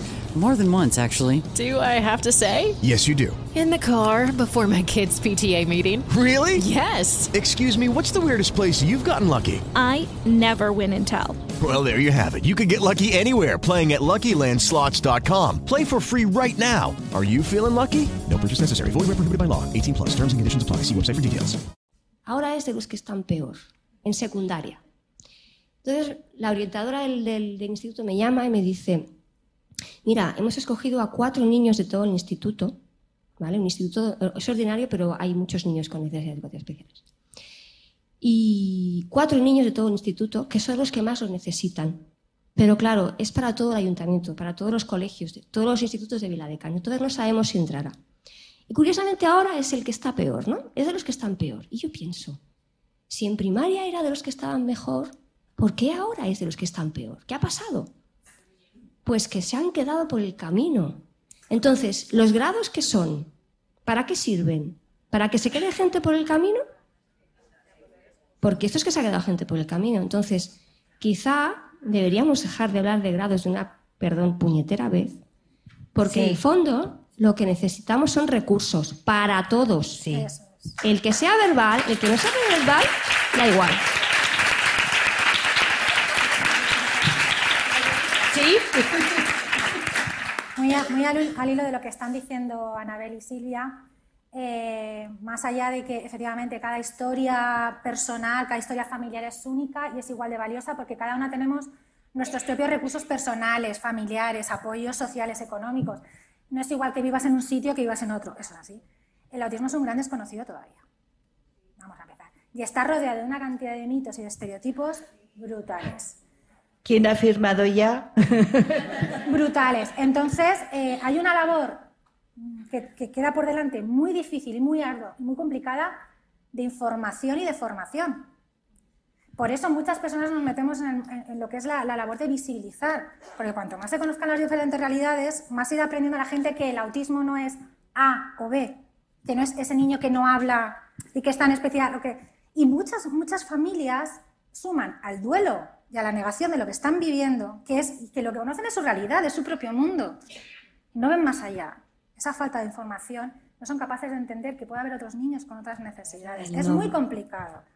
El, problema, de, eh, y ahora con lo de los grados, eh, desde fuera de, de este mundo no se sabe en el momento y, no sé hasta qué punto puede ir en contra o a favor el hecho de que se indique ese grado 1, grado 2, ¿no? Es decir, hasta qué punto ayuda a la sociedad a entender que ese espectro es amplio y hasta qué punto os perjudica o perjudica a ese niño el hecho de eh, etiquetarlo ¿no? Mira, en eh, un grado que a lo mejor, como bien has dicho tú, es relativo. ¿no? Es decir, no sé hasta qué punto esos grados En el colegio de Rodrigo no es un colegio específico, es un colegio específico de educación especial, pero no es un, un colegio específico para autismo, ¿vale? Eh, están trabajando en función de las necesidades de apoyo educativo, más allá de los diagnósticos que tengan. O sea, hay niños que tienen eh, hay niños que tienen solamente autismo, niños que tienen solamente discapacidad. No, ellos hacen una valoración y ven las necesidades de apoyo. Y en función de eso se les están asignando los recursos eh, de y, con eso se hacen los programas de intervención que se le da a los padres para pues, eh, lo que queramos darle de terapias fuera del horario escolar. Que a mí me parece mucho más acertado el tema de necesidades de apoyo, porque con esto ya podemos trabajar. Es un tema muy complicado. Yo no, no tengo la formación, desde luego, para hablar del tema de, de las etiquetas ni de... Pero sí que es verdad que deberíamos de centrarnos más, y estoy totalmente de acuerdo con Silvia, en qué necesitan. Y lo que ha dicho Monse, que necesitan todos los niños. Hay que dar a todos ellos lo que necesitan y a las familias. Y ahí tenemos un camino por delante, porque luchamos con una sociedad que nos, se empeña en ponernos todas las trabas del mundo, ¿vale? que avanza en otras cosas, que llegamos a Marte, ¿verdad? Pero no somos capaces pues, de tener esa empatía y de facilitar un sistema que evite burocracias y tener que presentar los papeles 55.000 veces a lo largo de la vida cuando no ha cambiado nada, no sé. Y pasa en España y pasa en Alemania. En este caso quiero decir que algunas personas dicen, jo, es que mira Eric y demás. Digo, pues empezamos con un niño que ni siquiera era hablante. Él está hoy en día en un, va a cumplir 18 años, crecen, ¿eh? Y crecen muy rápido nuestros niños. Y demás, y todo lo que está comentando Vanessa pasa en todos los rincones del mundo. Es decir, no hay un país donde digas, es que ahí está funcionando bien, se está haciendo una atención personalizada a la que necesita en concreto este niño, esta niña en particular.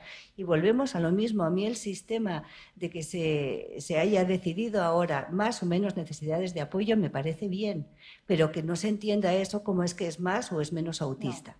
Esa es la, ese es el problema. Es que el tuyo es menos autista y el mío más. Y dices, no, todas las necesidades están ahí, pero sí adecuar la intervención o los apoyos a la particularidad de ese niño conociéndolo muy bien, que tampoco se conocen, los informes son generales. No, no, es que se va a adecuar a su particularidad. No, al final está hecho ahí en bloque y toma autista esto, esto y esto. Y a lo mejor este niño un apoyo visual, pues él no lo necesita. O la agenda no, pero este sí. Y va todo en masa. Autismo significa esto, no. Hay que ver qué necesita en concreto ese niño. Eh, pues te- a lo mejor habría que acercarte el micro. Ahora tenéis que hablar vosotras, ¿eh? que no se... Os voy a hacer una pregunta porque es que resulta que hace poco he entrado en un grupo que se llama Autismo España, aunque no tiene que ver con la asociación, sino que se ha puesto ahí de mamá y, y papá.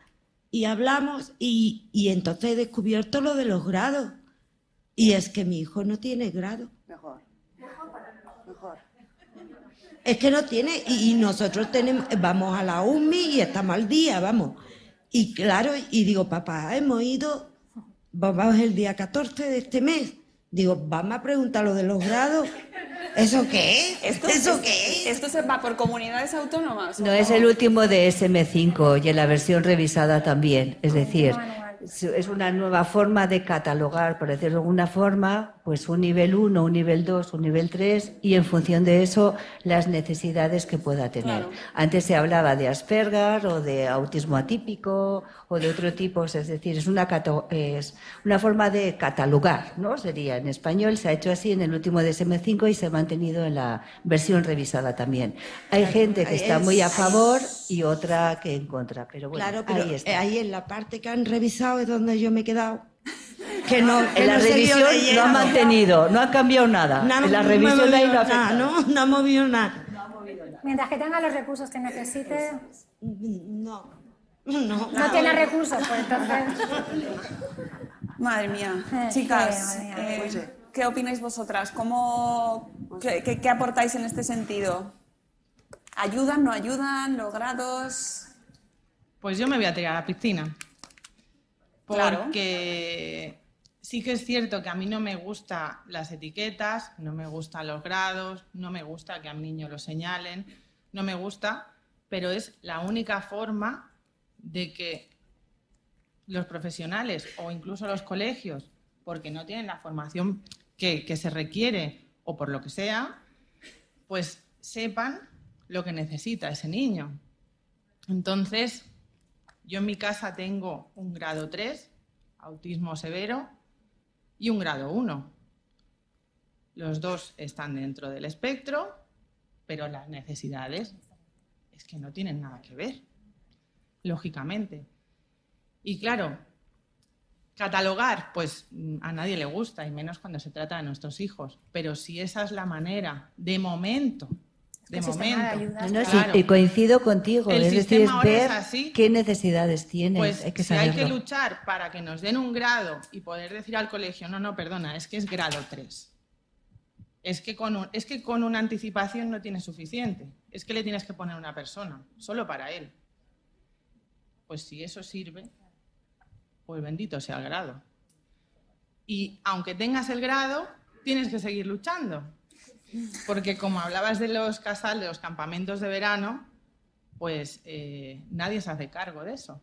Yo ahora me encuentro, mi caso particular, con el mayor, que no lo coge en ningún sitio, he encontrado solo un sitio y por cinco semanas son 1.800 euros. Sí, sí, bastante. Sin comida. sí. Sin Sí, sí, sí, comida. ¿Y qué hacemos con eso? Viva la conciliación. Claro, sin ayuda. Entonces, claro, eh, yo llevo cinco años en el mismo ayuntamiento ahora porque me cambié de comunidad autónoma y estoy año tras año luchando en el ayuntamiento. Oye, sí, le dais apoyo a mi hijo pequeño, que con una velladora, con un cuidador, un chico de 20 años que esté pendiente de que vaya al baño, de que se cambie, tiene más que suficiente. ¿Y qué hago con el mayor, que va a un colegio de educación especial?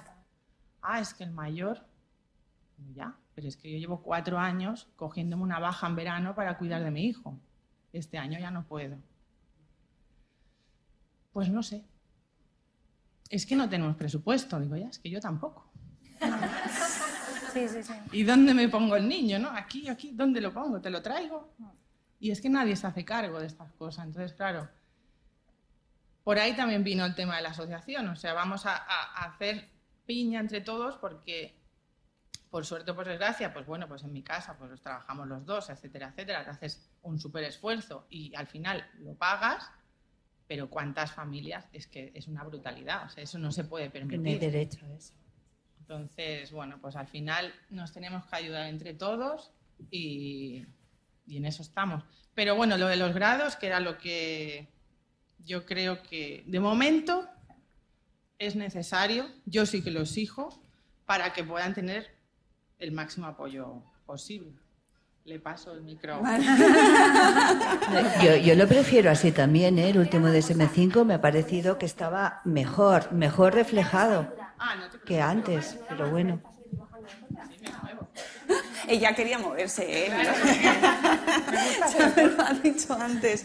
Pero entiendo, entiendo que en este caso es más una cuestión burocrática ¿no? y de atención de recursos. Eh, ¿A nivel social aporta algo eh, o creéis que ayuda No. a la comprensión del resto No. del mundo, que entienda en qué consiste los- el autismo? También lo discuto. ¿Micro? ¿Micro? Depende, ¿eh? No, no, Toma. depende. En general. No, pásale el micro, pásale el micro. Es verdad, Maite, no has dicho nada. Los grados son una putada. Muy bien, Maite. Es así, es que, no, a ver, es que tampoco me malentendáis, o sea, No. son una putada porque a mí no me gusta tampoco poner una etiqueta a mis hijos, pero de cara a la sociedad es que me pasa lo mismo, porque ahora Yago ya es más mayor y ya ves un chaval de 40 kilos que se sube encima de una mesa, te coge la botella y te la lanza, entonces la gente dice, hostia, le pasa algo. Ya. No sé qué es, pero algo le pasa. Pero cuando era más pequeño, así. Pues con dos hostias se arregla. Que niño más mal educado, etcétera, etcétera. Entonces, a mí sí que me ayudó de cara a la sociedad a decir, no, es que tiene autismo severo. O sea, lo siento, si te bebe la cerveza, que también me la he hecho, yo te pago una. Pero vamos siempre con el perdón por delante, que eso es otra, pero al final te acostumbras a pedir perdón, pero si das esa explicación, pues es como, hostia, vale, vale, no te preocupes. Sí, pero eso debería valer con un eh, perdona, es autista. Quiero decir, no es autista grado 3 o es autista, perdona, es autista, ¿no? O él va a hacer esto porque es así. Y o yo quería comentar dos cosas. Los grados no deberían ser algo eh, permanente. Y en teoría se han generado así como algo que no son permanentes, pero la realidad es que los médicos diagnostican un TEA grado 1 a los perfiles más tipo Asperger. Y a lo mejor mi hijo puede tener un TEA grado 1 ahora y dentro de dos años, cuando tenga, o tres años, con 15 años en plena adolescencia, puede necesitar más apoyo. ¿Vale? Y eso debería ser así, pero la realidad, la realidad no es así. Es tú tienes un grado 1 y de hecho la sociedad lo ve así. Ah, bueno, es que entonces es leve, es autista, pero poco. Dices, bueno, pues, mm, muy bien, si lo quieres ver así, ¿no? O es, pero eso es un espectro, ¿no? Pero el tuyo está en el lado de lo más normal, ¿no? Sí. Y dices, muy bien, pues vamos muy bien. Y eso te lo dicen a veces en orientación de los colegios, que dices, ole, venga, pues vamos a ello. Entonces, esa es una de las cosas. Y otra de las cosas es em, que me gustaría abrir ese melón, que em, una vez abrimos aquí una compañera y yo, es porque em, creo que a veces nuestros hijos, que el mío en concreto es un TEA grado 1 y la pequeña lo va a ser también, em, me gustaría, o sea, yo lo veo, él está en una educación eh, ordinaria con apoyos, pero lo veo tan lejos, tan lejos de una educación ordinaria con apoyos, As humans, we're naturally driven by the search for better. But when it comes to hiring, the best way to search for a candidate isn't to search at all. Don't search, match with Indeed. When I was looking to hire someone, it was so slow and overwhelming.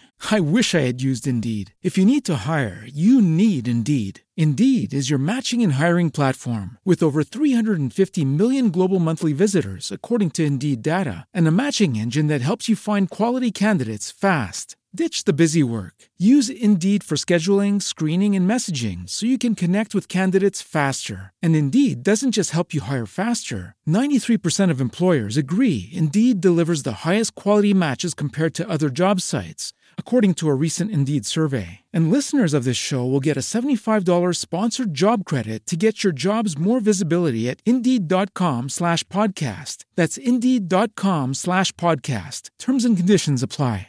It is Ryan here, and I have a question for you. What do you do when you win?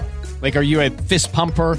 A woohooer, a hand clapper, a high fiver. I kind of like the high five, but if you want to hone in on those winning moves, check out Chumba Casino. At chumbacasino.com, choose from hundreds of social casino style games for your chance to redeem serious cash prizes. There are new game releases weekly, plus free daily bonuses. So don't wait. Start having the most fun ever at chumbacasino.com. No purchase necessary. VGW Group. Void were prohibited by law. See terms and conditions. 18 plus.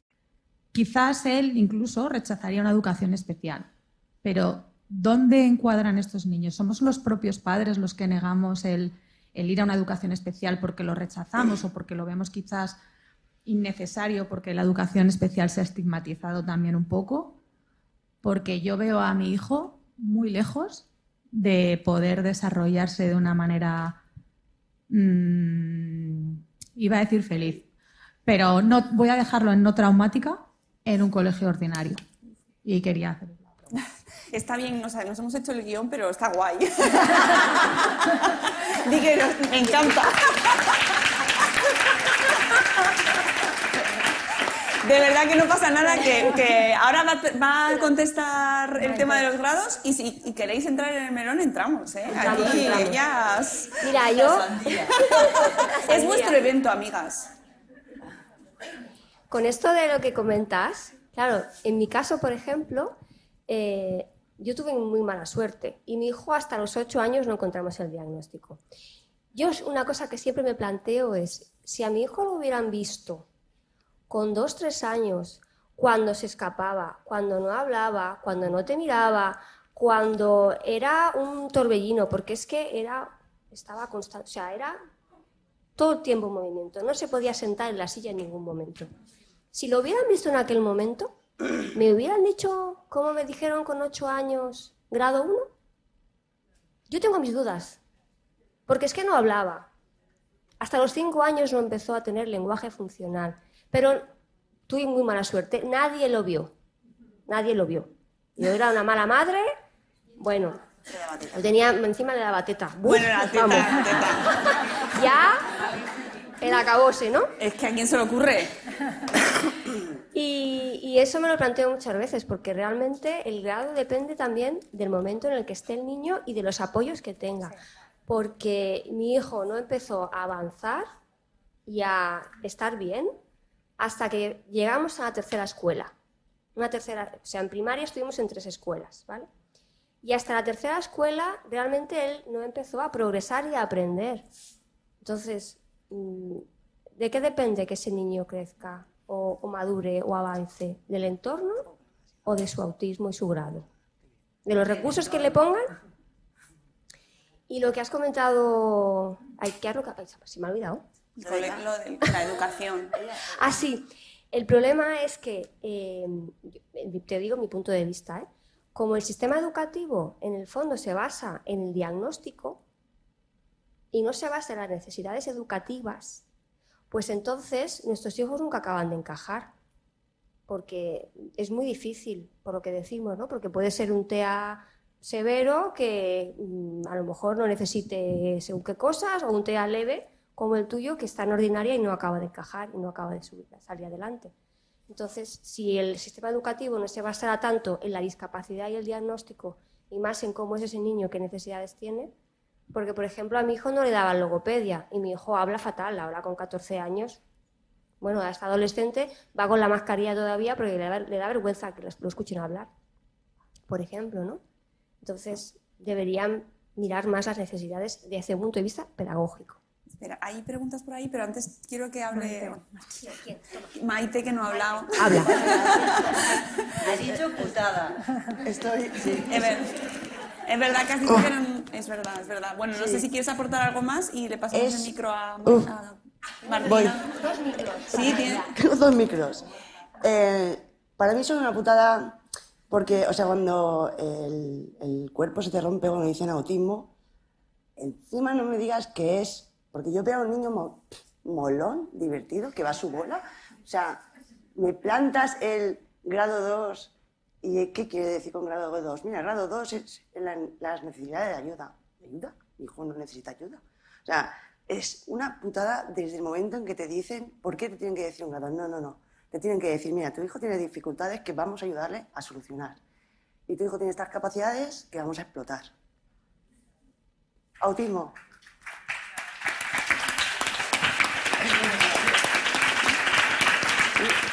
Y además es una putada, porque yo tengo un grado 2, que vosotros veis a mi hijo, y oye, de verdad, yo que flipo con mi hijo. O sea, y, y es un grado 2, y al lado mía está un grado 3, y digo, hostia puta.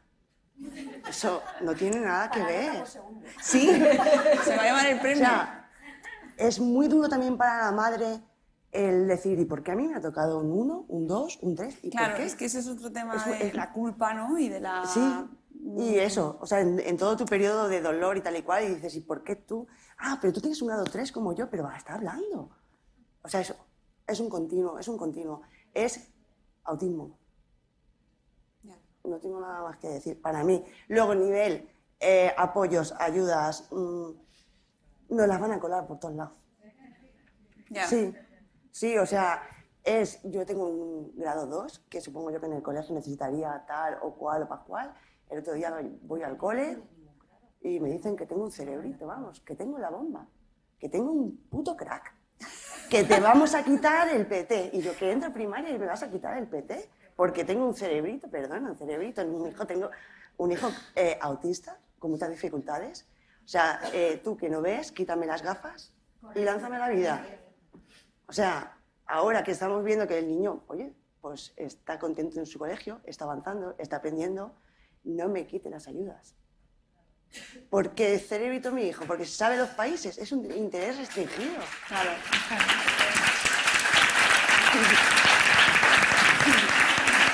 Eh, micro, tienes... Ah, Bueno, hola a todas. Eh, me llamo Martina. Algunas de, de la mesa ya nos conocemos hace mucho tiempo. no sin mis hijos. ¿Eh? No sin mis hijos. Sí, sí, exacto. Tengo, bueno, tengo el blog de No sin mis hijos y bueno, hace algún tiempo empecé a dar un viraje al tema de la educación, pues porque como muchas eh, de vosotras ha habido un periplo educativo tremendo. Además tengo una hija mayor ya en bachillerato y con lo cual el recorrido escolar tengo una visión un tanto amplia, aunque mi hija mayor no sea neurodiversa. El, el que tiene autismo es el segundo. Entonces, en cuanto a lo que habláis de lo de los grados, eh, es que no es tan fácil como tiene grado 3 más apoyos y tiene grado 1 menos apoyos, porque depende muchísimo también de la persona que lo ve y de las limitaciones de la persona que lo ve, porque hay personas que en su fuera interior es como, buf, el tuyo está muy bien, no necesita ayuda, voy a ponerle más ayuda al que está más severo, al que más lo necesita, necesita más apoyos. Pero perdona, es que estoy con alergia de caballo. Pero te puedes encontrar a un profesional que lo vea desde el punto contrario, que es como, bueno, este, sí, total, lo que invertamos no, no, no le va a cundir. Mejor a este otro que el esfuerzo que le pongamos irá muy para adelante porque está más avanzado y tal. Con lo cual, es que mm, no te vale, dices, mm, tengo el grado 3, me asegura que me van a dar más apoyos, o tengo el grado 1, me van a... Es que no sabes por qué es con quien te vayas a encontrar. Los grados 1, 2 y 3, que están uno en el, en el diagnóstico médico y luego también en la ley de dependencia, yo, mi perspectiva, por si le sirve a alguien, es jugar al juego de lo que te... O sea, porque las reglas están más, mal escritas, con lo cual es intentar llevártelas a tu terreno. ¿Cuántos de aquí no habéis visto a chicos con un grado 3 en dependencia y dices, si está mejor que el mío y el mío tiene un 2 o un 1 en dependencia? Entonces es prepararse revisiones, prepararse tal, para conseguir el máximo de apoyos. ¿Que me tienes que dar el grado 3 para tener máximo de apoyo? Pues yo voy a prepararte una revisión para que mi hijo tenga grado 3, que no es mentir, ojo, cuidado, pero es como mostrar la más cruda realidad. Luego Geraldine va, a dar una ponencia estupendísima, o sea, aprovecharla a tope, que sabe un montón, pero las eh, revisiones hay que prepararlas. Y hay que prepararlas, las de, las de discapacidad y, y, y, a- y dependencia, exactamente. Hay que prepararlas en plan de qué horrible es todo. Y las de educación tienen que hacer el, el- el tema contrario. O sea, no, no, no, que mi hijo puede, que, que le metáis caña, que sabe más, que tal. O sea, es un poco paranoico, porque es que de repente te ves tú misma que dices, es que soy como bipolar. pero, pero hay que ser como estratégicos, inteligentes y enfocarse en eso. Y en cuanto al tema educativo, que es la parte que, que yo más domino, os diré que, que aunque vuestros hijos estén en ordinaria o en aulas de apoyo, que vayáis a visitar colegios especiales, el mío está ahora mismo en una aula TEA, eh, para eh, perder ese miedo. No, no para que vayan, que a lo mejor no tienen ni que ir, pero para conocer lo que son. Y cuando los equipos o las personas de los colegios os quieran meter miedo y os quieran presionar con que van a llevar a vuestros hijos a educación especial, que sepáis lo que es y que, si tienen que ir, que sea porque queráis vosotros, o sea, y porque lo firméis vosotros. Pero es importante verlos antes porque es verdad que hay un montón de colegios especiales que hacen unas labores estupendas, pero que a lo mejor no es el sitio de tu hijo en concreto, o sí, pero que lo decidas tú y que no sea eh, fruto de una presión o de una amenaza de un equipo educativo que no quiera al niño por la razón X.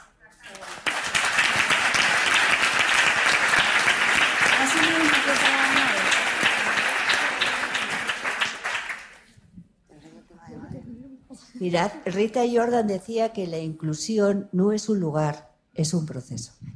Y eso tiene que quedar muy claro. Es decir, mi hijo ha estado siempre escolarizado en ordinario porque ha sido la decisión que nosotros como padres hemos tomado y porque en Alemania el sistema educativo es distinto. Yo siempre digo, si Eric hubiera nacido aquí en España, habría empezado en educación especial porque su afectación en- inicial era grande. Vamos a llamarlo así, o el grado, o como queramos. Estamos en casa, ¿no? Podemos utilizar las palabras que nos salgan del corazón. Entonces, está pasando... Todas Te lo lo habéis cojo. pensado. Chica, soy de la Ribera de Navarra y soy muy bruta, me estoy conteniendo, Si pero lo conforme esto, conforme esto vaya doliendo más, me saldrán más tacos, ¿eh? Esto es cuestión de que el día avance. Entonces, bueno, eh, yo, creo en la, yo creo en la inclusión, pero en la inclusión no como una palabra bonita, sino como algo que de verdad sirva a todos los niños. Inclusión que es, es mm, eh, presencia, participación y aprendizaje. Y se podría hacer con los apoyos y con la implicación de todos, pero eso estamos todavía muy lejos. Y lo que es muy triste es que en nombre de la inclusión muchas personas se hayan convertido en talibanes. Talibanes, y así lo llama. A mí me han llamado no inclusiva muchas veces. Digo, ¿por qué? Porque me parece, voy a defender a la familia que decida que su hijo vaya a educación especial y voy a defender a la familia que decida que su hijo vaya a ordinaria, porque es una decisión familiar, porque nosotras y nosotros, papás y mamás, conocemos los que mejoran nuestros hijos y lo que queremos es que no solamente nuestro hijo esté feliz, pero también que avance y que aprenda. Y muchas veces a lo mejor en ordinaria no va a ser posible. Entonces, por imposición de cojones, ¿eh? Ahí, ahí, muy bien. Vale, de personas. Entonces, a mí de verdad que he sido, he participado en congresos hablando de la escuela inclusiva, o sea, el Index for Inclusion, en mis montones de historias y de repente empiezo a hablar con algunas personas que se han convertido, como digo, en talibanes y están haciendo mucho daño. De nuevo lo que empezaba, juzgar. Juzgar, es que mi historia, es que tú también tienes una historia y hay que validarla. Entonces, de verdad, eh, apoyemos, no discriminemos también esas campañas que se han hecho en contra de la educación especial. Ahora, mi opción para Eric, ordinaria, y ahí hemos estado luchando y consiguiendo todos los apoyos que necesite. Le queda un año para hacer la selectividad, quiere ir a la universidad, probablemente lo logre, a lo mejor no, y no pasa nada tampoco. Y ahí vamos, pero luchando como leones para que a mi hijo no le haya faltado nunca el apoyo que él necesita por Eric. Él no tiene grado, en Alemania no se habla de grados, pero no pasa nada. Estamos, como digo, en diferentes países y, ni mejor ni peor. Pero es eso. Entonces es muy triste, y es lo único que quería resumir, que en nombre de la inclusión algunas personas hayan sido las menos inclusivas como digo, con un extremismo de criticar a las familias y de unir- hundirlas en la miseria por estar en, en, en especial. ¿no? Sí, estoy de acuerdo.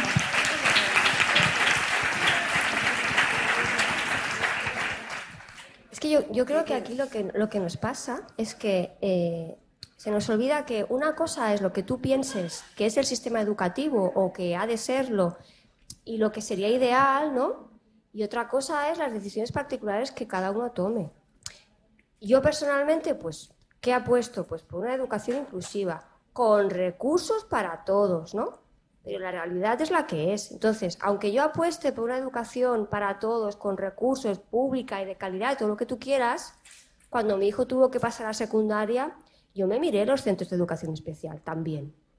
With Lucky Land slots, you can get lucky just about anywhere. Dearly beloved, we are gathered here today to. Has anyone seen the bride and groom? Sorry, sorry, we're here. We were getting lucky in the limo and we lost track of time. No, Lucky Land Casino, with cash prizes that add up quicker than a guest registry. In that case, I pronounce you lucky. Play for free at LuckyLandSlots.com. Daily bonuses are waiting. No purchase necessary. Void where prohibited by law. 18 plus. Terms and conditions apply. See website for details. Hey guys, it is Ryan. I'm not sure if you know this about me, but I'm a bit of a fun fanatic when I can. I like to work, but I like fun too. It's a thing. And now the truth is out there. I can tell you about my favorite place to have fun. Chumba Casino. They have hundreds of social casino style games to choose from with new games released each week. You can play for free anytime, anywhere and each day brings a new chance to collect daily bonuses. So join me in the fun. Sign up now at ChumbaCasino.com. No purchase necessary. VGW Group. Void were prohibited by law. See terms and conditions. 18 plus. Lo que pasa es que, bueno, al final cada uno toma su decisión en función de cómo es su hijo y de lo que tiene a su alrededor. Yo tuve la suerte de que en mi pueblo pues hay institutos que son públicos y que están muy bien y nos apoyan, nos ayudan y la orientadora labor de, ay, le digo laboral, siempre me, me confundo. La orientadora del instituto me llama constantemente para explicarme cosas. Y yo la llamo, le escribo correos, o sea, pero porque en mi caso era eso, pero si resulta que no hubiera encontrado eh, otro sitio y hubiera tenido que ir a educación especial, hubiera ido a educación especial, aunque luego yo reivindique recursos para la educación, ¿no? No tiene nada que ver. Claro, sí, totalmente. Mirad, muy rápidamente, muy rápidamente. Eh, cuando Rodrigo llegó el momento de escolarizarlo, eh, todavía no teníamos diagnóstico de autismo, solamente de discapacidad intelectual debido a la, epilepsia, ¿vale? Pero no hablaba, usaba pañal. Eh, el dictamen de escolarización fue directamente educación especial, que sepáis que no es vinculante. Nosotros nos negamos, dijimos que con tres años queríamos darle la posibilidad, la oportunidad de ir a un centro ordinario con apoyos, lógicamente. Y estuvimos buscándolo. Yo creo que fue uno de los meses y medios más horrorosos de mi vida, porque mm, teléfono que cogía, teléfono que colgaba llorando porque no, no podemos atender a este niño, no tenemos recursos. Busqué todo tipo de colegios, privados sin poder asumirlo, concertados, públicos, hasta encontré un, un colegio muy pequeñito de barrio que me dijo la directora, sí, sí, ya vemos cómo nos organizamos la logopeda, la PT, lo pediremos a la comunidad y tal. Y allí fui, que echamos los papeles, súper contentos, le cobramos el babi y a una semana de empezar el colegio nos avisaron de que la comunidad no había conseguido el recurso de apoyo porque era el único niño. Que mi hijo no tenía el derecho, él tenía, pero como era el único, pues no se destinó. Entonces, con el curso empezado, tuvimos que ponernos a buscar. ¿Qué pasaba? Que para mí la educación especial era una visión que yo tenía catastrofista, horrorosa, de no evolución, de no aprendizaje. Vamos a ver, nuestros hijos van a aprender siempre. Tengan 10, tengan 18, tengan 45 años. No van a dejar de aprender nunca y es una cosa que tenemos que meternos en la cabeza. Yo tenía una visión de la, de la educación especial que era escucharle es que me entraba urticaria, me ponía a llorar, estaba desesperada, pensaba que mi hijo ya está, está entraba en la educación especial y ya había echado su vida por la borda. Eso lo tenemos muy arraigado culturalmente. Y los centros de educación especial han avanzado muchísimo y nos dedicamos a buscar. Y el primer centro de educación especial que fuimos, a mí se me cayó el alma a los pies, ¿vale? Hasta que encontramos uno que nos hicieron sentir como en casa. O sea, fue una sensación de decir, de ver cómo, cómo se acercaban a él, cómo se notaba que estaban acostumbrados. O sea, él una cara de felicidad y lo dimos claro. Yo no sé qué habría pasado si nos hubieran cogido en, en ordinaria. Supongo que a los dos años habría tenido que sacarlo, ¿vale? Pero me da pena no haber tenido esa oportunidad. Pero hoy por hoy mi hijo está aprovechando, aprovechando todas, sus, todas sus capacidades. Cosa que hoy por hoy en ordinaria no es posible. Porque para mí el ideal es la inclusión, pero ¿qué tipo de recursos? No da matemáticas, él da autonomía de la vida diaria, con 14 años. A él están enseñando a vestirse desvestirse, a que entienda los momentos del día porque no tiene muy claro lo que es la mañana la tarde. Eso no se puede hacer en ordinario por hoy. ¿Vale? Entonces, quitaros mucho ese prejuicio. Como decía así, visitad aunque no los vayáis a llevar. Id, buscad y tened una opción y elegid. Que nadie os diga cuál tenéis que llevarlo. Elegidlo vosotros. Y hablad con los profesionales. Todas las dudas que tengáis, todas, no os guardéis nada. Porque es una opción igual de válida. Ojalá el sistema cambie. Ojalá tengamos colegios como en nuestros países. Hemos una iniciativa. Que, la- que no haya vacaciones escolares de dos meses y medios en especial, por favor, Uf. ni las aulas TEA. ¿Vale? Porque no se puede gestionar. El verano, el verano. No se puede gestionar el verano. A mí me han soplado 700 euros por cinco días de campamento. Bueno, Bueno, nos, quedan, bueno. nos quedan 15 minutos y no quiero que se nos vaya la charla. Hay muchas preguntas, venga. Bueno, decid. No, solo una pregunta rapidita. Es que, eh, ¿todas tenéis grado? Ah, vale, vale. Es que a mí, por ejemplo, me habían dicho que hasta los seis no se les etiqueta y estaba diciendo, oye, si todos tienen grado, digo, el mío es el raro. No, ¿no? Eso depende de dónde vivas. Depende de la comunidad. Vale, vale. El mundo de las comunidades. Otra pregunta por ahí. Ah, Y por ahí también. Está muy bien. esto. Pilar va a tener que correr.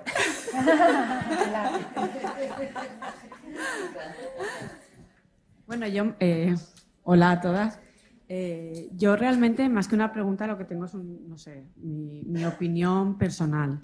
Eh, yo estoy totalmente de acuerdo contigo en cuanto a los grados, porque para mí, desde luego, a mí me han ayudado personalmente. Venga, ánimo. Vamos.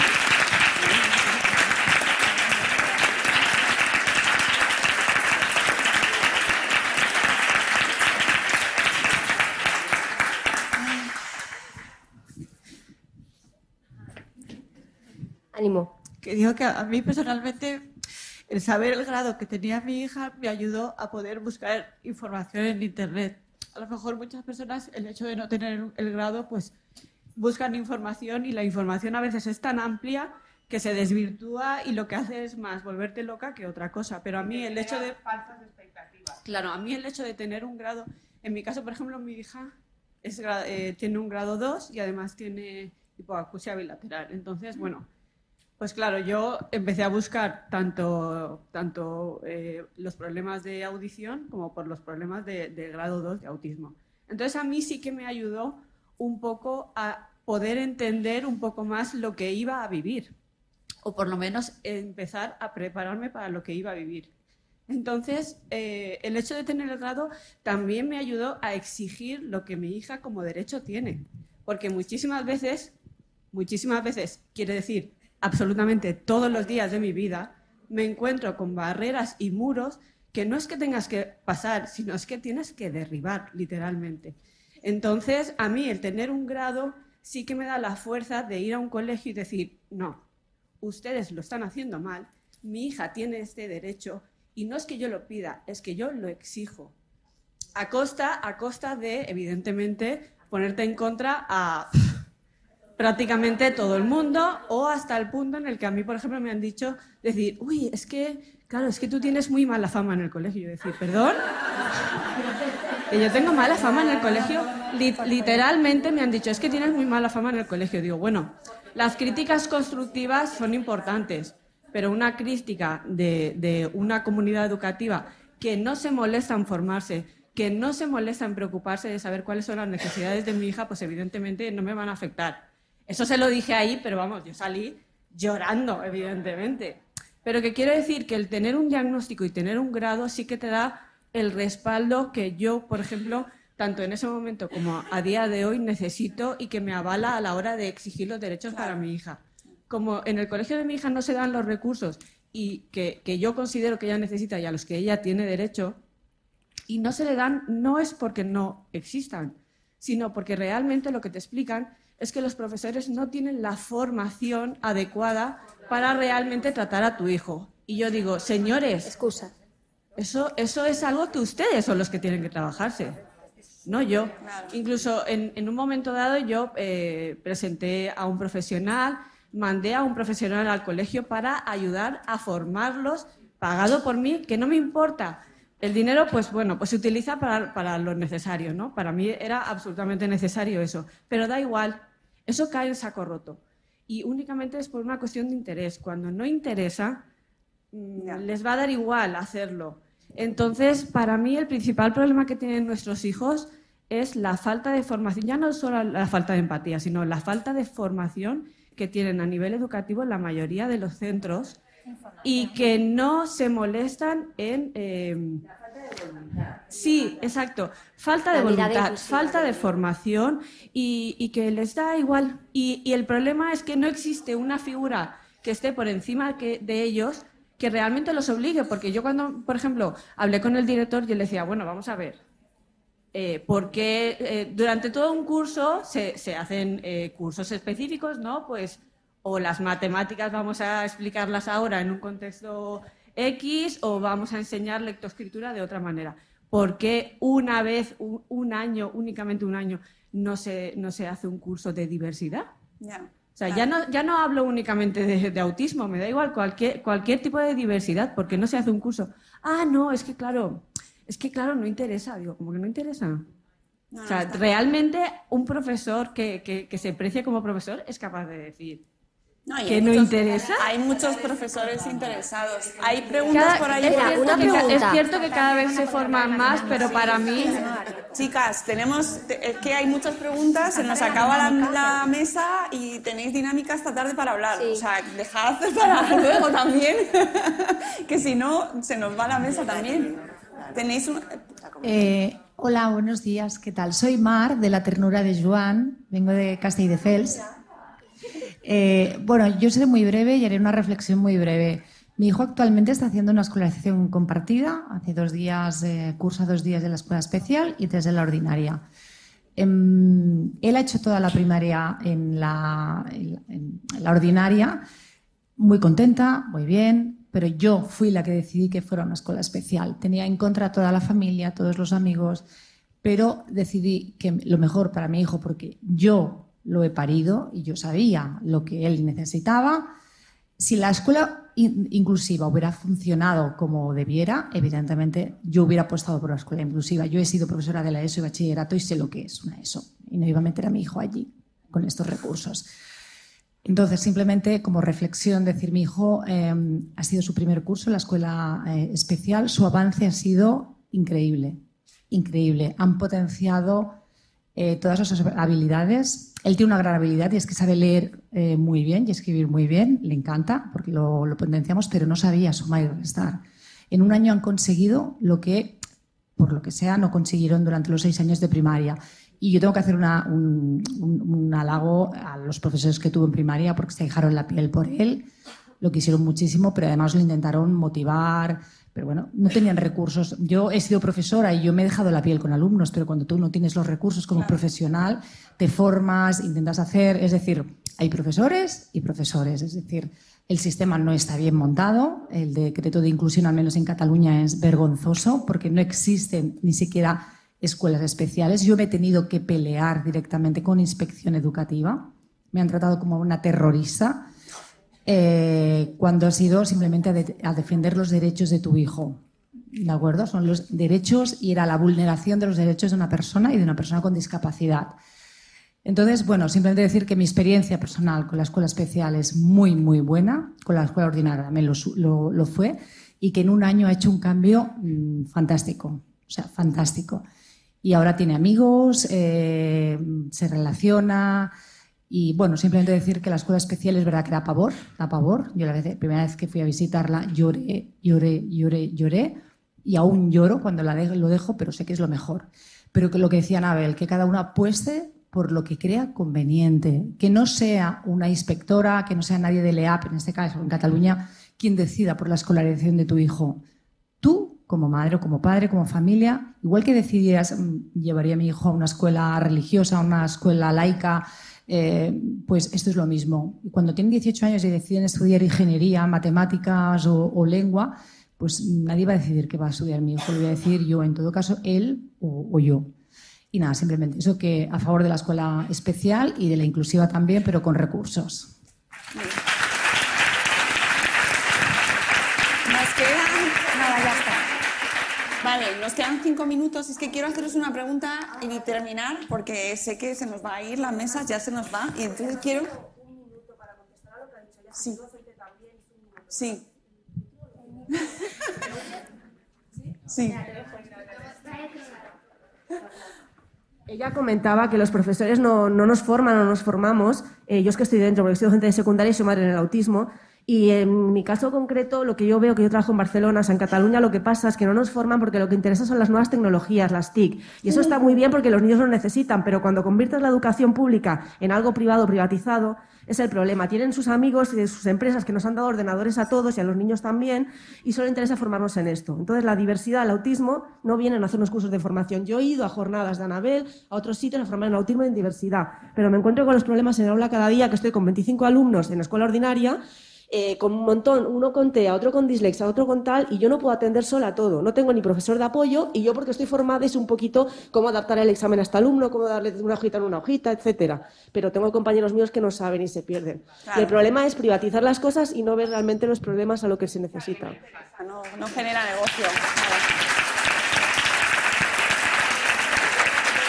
Bueno, nos quedan cuatro minutos de mesa y yo quiero haceros una pregunta última a todas, que es ¿cómo cuidáis a vuestra propia persona, a como mujeres? No, no, no, no, que quiero que me conteste cada una cómo os ponéis a vosotras mismas, qué es lo que hacéis para cuidaros a vosotras mismas solo, a vosotras mismas. A Monse, a Maite, a Silvia, a Anabel, a Vanessa. Montando pollo, montando pollos. ¿Quién quiere empezar? ¿Hablo yo? Por ¿Tengo ejemplo, dos micros? con, do- con dos micros. ¿Con dos micros? Em, lo que tenemos que tener súper claro, para mí, para mí, o sea, yo hablo por mí. Maite. Maite. Tú, yo, Maite, no madre es- de, tú, Maite. Maite. Que también siempre. eres madre de, pero, Pero nos Maite. entendemos, ¿no? Vale. Soy Maite. Es, mm, no te separes de tu persona ni un minuto. Hagas lo que hagas, no te separes de ti misma. Uy, ¿cómo haces eso? ¿Y cómo haces eso? Sí, ¿cómo haces Yo, eso? todo lo que hago, lo hago, o sea, de verdad, eh, o sea, aparte de la familia, bueno, el niño, el padre, ¿no? Eh, eh, lo hago por mí, o sea, si me da la cosa de que necesito saber y hablar de autismo 24 horas, es mi cuidado. O sea, de verdad, o sea, soy así, soy, mm, tía, o sea, es como la, sí, o sea, la, la, la lucha, la visibilización, lo que sea, es mi terapia. O sea, de verdad. Y mm, las colegas, mis perros, y, y ya está. Vale. O sea, sí que tuve yo mi momento de abandonarme, de separarme de mi persona, eh, de no mirarme al espejo, de, o sea, completamente abandonada de, de todo. Y ya llegó un momento en que dije, bueno, podemos hablar de autismo y también pintarnos las uñas. Muy bien. Claro que Muy sí, bien. ¿verdad? Monse. Yo estoy totalmente de acuerdo con Maite, pero también no nos debemos abandonar, pero sí que es cierto que también creo necesario pasar por ese, esa temporada de que, bueno, pues que hay que pasarla. Es que no hay más. Esa temporada a uno nos dura más, a otro nos dura menos. A mí en particular me ha durado siete años y a partir del año pasado, gracias a Movimiento Azul, conocer mamás, obligarnos a quedar, a salir, pues pintarnos las uñas, todo eso, pero claro, son siete años. Sí que es cierto que en mi caso han sido dos diagnósticos, pero cada uno tiene su tiempo, o sea, tampoco obligarte a, no, no, no, es que, es que tengo que estar bien, a ver, tengo que, estar, tengo que estar bien, sí, tienes que estar bien, pero tienes que estar bien de verdad, porque tam- tampoco sirve de nada, es de aquí, exacto, tampoco sirve de nada eh, camuflarlo, porque te va a salir, en el peor momento va a salir, entonces sí que hay que estar fuerte, pero también hay que ser consciente que somos personas y que lo que llevamos a las espaldas, pues no poco. Entonces, bueno, yo en mi caso, pues sí que canalizo mucho con el deporte y bueno, pues cuando puedo, pues me junto con estas mujeres que me, que me den una vuelta por ahí y hablamos de autismo y de mil cosas más. Muy bien, muy bien. Silvia.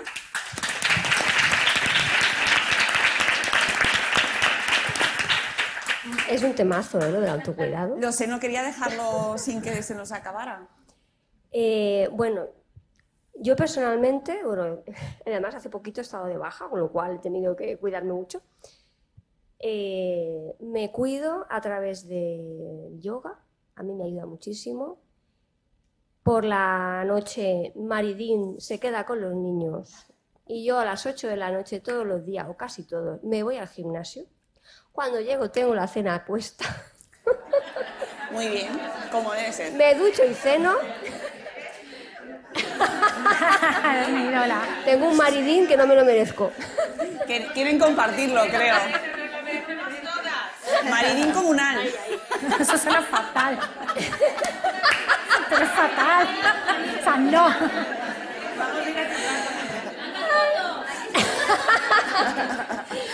Pero sí que es verdad que, que el tema del autocuidado, eh, yo es que no, no puedo evitar también hacer esta reflexión.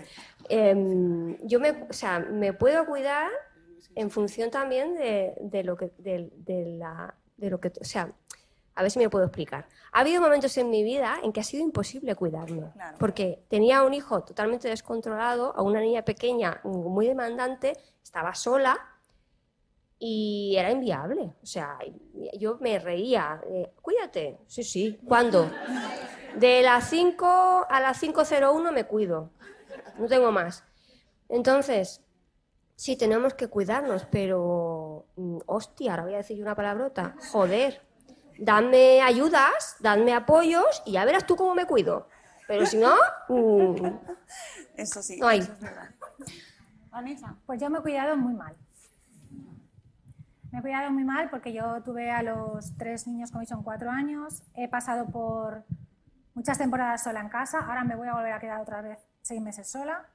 Yo soy psicóloga que tuve que pedir ayuda. Que aquí no hemos hablado de la ayuda. Eso es otro tema. Contarlo ahora. Yo tuve que pedir ayuda porque eh, empecé con tener crisis de ansiedad. Eh, me costó mucho, como ha dicho Monse, esto lleva un proceso. A mí me ha durado muchísimo tiempo, lo intentaba, intentaba, pero no, no, no podía. Hasta que llegó el momento en que cogí las fuerzas. Eh, a mí abrir el blog fue lo que me... ¿Por qué, ¿Por qué me dio? Primero porque me ayudó a desahogarme esas cosas que yo me guardaba. Yo lo abrí para mí. Y después fui abriéndolo. El, claro, claro. Y esas cosas que yo no me atrevía a ponerle voz, iban cobrando fuerza con las palabras. Y eso a mí me supuso una liberación de estrés y de carga emocional brutal. Para empezar, yo lo había escupido todo. Con la ayuda de los profesionales y empezar a salir a algún evento y conocer a gente, salir fuera de mi burbuja. Eso por un lado. Por otro lado, yo era mm, muy absorbente. O sea, no era capaz de dejar solo a mi marido, que es el padre de las criaturas. Y yo me iba, a lo mejor me iba tomar el café con las madres del cole y estaba llamándole, es que Rodrigo, fíjate tú cómo se levanta y se caiga, y no sé qué, le han mirado el pañal, no era capaz. Tenemos que trabajarnos la corresponsabilidad porque hablamos mucho, pero tenemos que empezar a trabajarnos nosotras. Entonces, yo es verdad que de hace relativamente, lo hablaba antes con Geraldine, a raíz de, de romperme con Filomena el tobillo, mi marido tuvo que empezar a cocinar. A lavar, o sea, Filomena. Hacía cosas frías, pero claro, yo de repente no era tanto el dolor de pies, sino el decir, madre mía, que tengo que estar ocho semanas inmovilizada, ¿qué va a pasar con mi casa? Pues lo que pasó es que mi marido, en vez de ir los dos a comprar, empezó a ir él solo, empezó a cocinar, co- a hacer cocida, a hacer comidas calientes. Ahora él se encarga de las cenas. Ya dice, ¿qué le voy a dar de cenar a los niños? ¿Qué le doy yo? comunal. Yo no me tengo que preparar por hacer la lista de la compra, no me tengo que preparar por hacer la cena, porque él ha asumido y ha entendido, porque él me ayuda mucho, es verdad, me ayuda, fijaos. Fijaos, ¿eh? Y ojo que yo en esos temas estoy muy trabajada, pero me ayuda. Estás muy trabajada. No, no, y entonces él se encarga, se encarga de hacer la compra, se encarga de hacer los menús, se encarga de hacer las cenas para que yo pueda descansar y no tomarme la vida con ese estrés para no volver a caer. ¿Cómo me ayudo?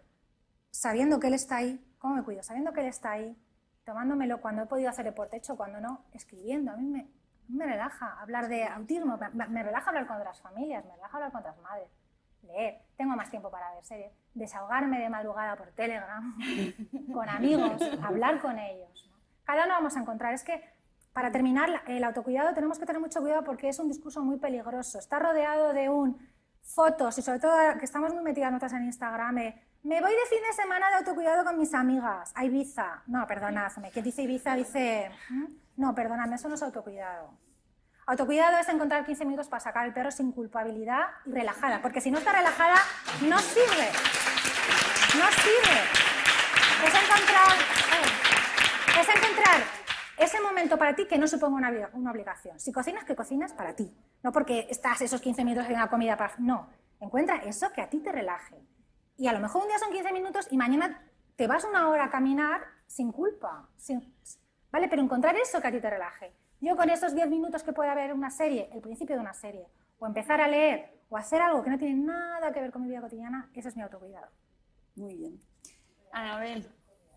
Y Poquito que, poquito que añadir. Vamos a ver, yo creo que esto es una evolución y que hay más vida que el autismo. Pero hay que llegar a ello. Tampoco nosotros, o en mi caso, yo también estaba sola y estaba en Alemania, donde se habla alemán, ¿eh? ya lo sabéis, y sin ayuda de nadie, ni de familia, ni demás. Y en los primeros momentos, pues tampoco me cuidé mucho, pero es que no me dio tiempo ni a pensar, me impliqué tantísimo en el proceso de estimulación de Eric y, y demás que no me dio tiempo ni a pensar en mí. Cuando Eric empezó a evolucionar fue cuando me dio un bajón y pedí ayuda. Estuve un año y medio yendo a un psicólogo que me ayudó mogollón. En ese momento ya había empezado con el blog El sonido de la hierba al crecer, que para mí fue también esa implicación ya no solamente con Eric, sino en ayudar a otras personas, en escuchar a otras familias, en acompañarlas, en mostrar al mundo que con autismo, claro que sí, que se puede, naturalizar el autismo, como digo siempre y demás, me ayudó un montón. Y mi siguiente proceso ha sido que hay más vida, además del autismo, y ya aparte de todo el activismo y todas las actividades que tengo relacionadas con ellas, gracias a Eric, del cual he aprendido mogollón, además mi hijo y yo somos grandes cómplices, mi marido también, o sea, mi marido no es que me ayude o no me ayude, tenemos muy bien distribuidos los roles, es decir, el desayuno me lo hacen Eric y mi marido, porque yo antes de un café tengo muy mala leche.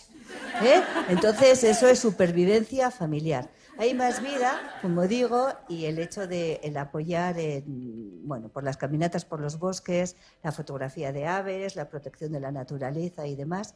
Y luego he tenido la suerte de que mi familia siempre ha estado ahí. Eh, mi hermana, mi madre, mi padre y mis amigos, tanto los de Madrid como los de Alemania. Me encanta irme de juerga, una penica hoy. Me encanta reír, creo que también influye cómo es una persona de normal, pues soy bastante positiva, pues un poco gamberrilla, muy imperfecta, no me tomo en serio y todo esto también a mí me ha ayudado, lógicamente, con los momentos de bajón. Y por la noche, un vasico de vino como Dios manda. Eso ya ni os cuento, eso ya vamos, ya dormir, ya dormir. Pero pedid ayuda, un psicólogo nos va a ayudar y de verdad, de la misma forma que si tienes un catarro vas al médico y tienes, si tienes, no te encuentras bien, ayuda profesional de un psicólogo, la recomendaré también siempre, que no somos tan fuertes como creemos. Y antes de rompernos, antes de rompernos, que eso ya tiene peor solución, busquemos ayuda y a reír mucho y a cantar. Luego vamos a cantar, ¿eh? Que viene muy bien.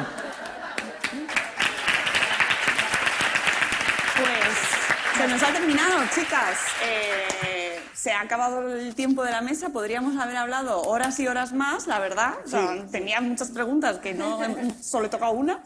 Pero bueno, no pasa nada. Gracias a Yo os todos. dejo mi media hora del final, ¿eh? No, ha sido un placer estar aquí con vosotros. Os agradezco muchísimo esta oportunidad. Es un inmenso lujo y honor y aprendo muchísimo con todas vosotras, todas y cada una, cada día, con todas vuestras publicaciones y vuestros mensajes y vuestras experiencias y vuestro ejemplo. Y espero que disfrutéis muchísimo esta jornada, eh, de verdad. O sea, yo me tengo que ir ahora, que tengo un cumpleaños de hijo, es lo que toca, estas cosas de la maternidad. Pero vosotras vais a apro- a aprovechar el día enormemente y ahora os vamos a dejar con la presentación de nuestra amiga Geraldine, que también tiene un premio Madre Esfera. Lo tenía que decir. Nuestra querida Criando 24-7, que es, que es un amor y hace un trabajazo inmenso y que sé que ayuda muchísimo con toda su información, su trabajo, su divulgación, para que esas trabas burocráticas que vivís y de las que no hemos hablado, pero que os crean el infierno en vida, pues sean un poquito más llevaderas. Así que nada más, amigas, gracias, seguid Gracias adelante, ¿vale? Te queremos. Seguid. Te queremos mucho. Ay, muchas gracias. Muchas gracias. Muchas gracias.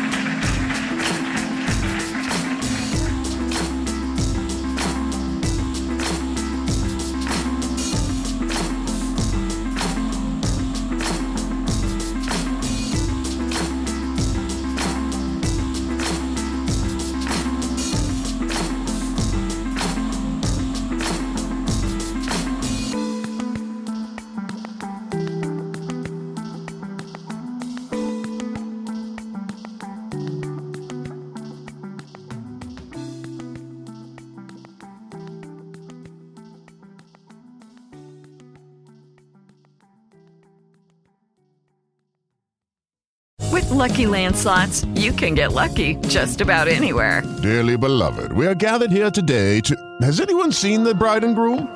Sorry, sorry, we're here. We were getting lucky in the limo and we lost track of time. No, Lucky Land Casino, with cash prizes that add up quicker than a guest registry. In that case, I pronounce you lucky. Play for free at LuckyLandSlots.com. Daily bonuses are waiting. No purchase necessary. Void were prohibited by law. 18 plus. Terms and conditions apply. See website for details. Hola, buenos días, mi pana.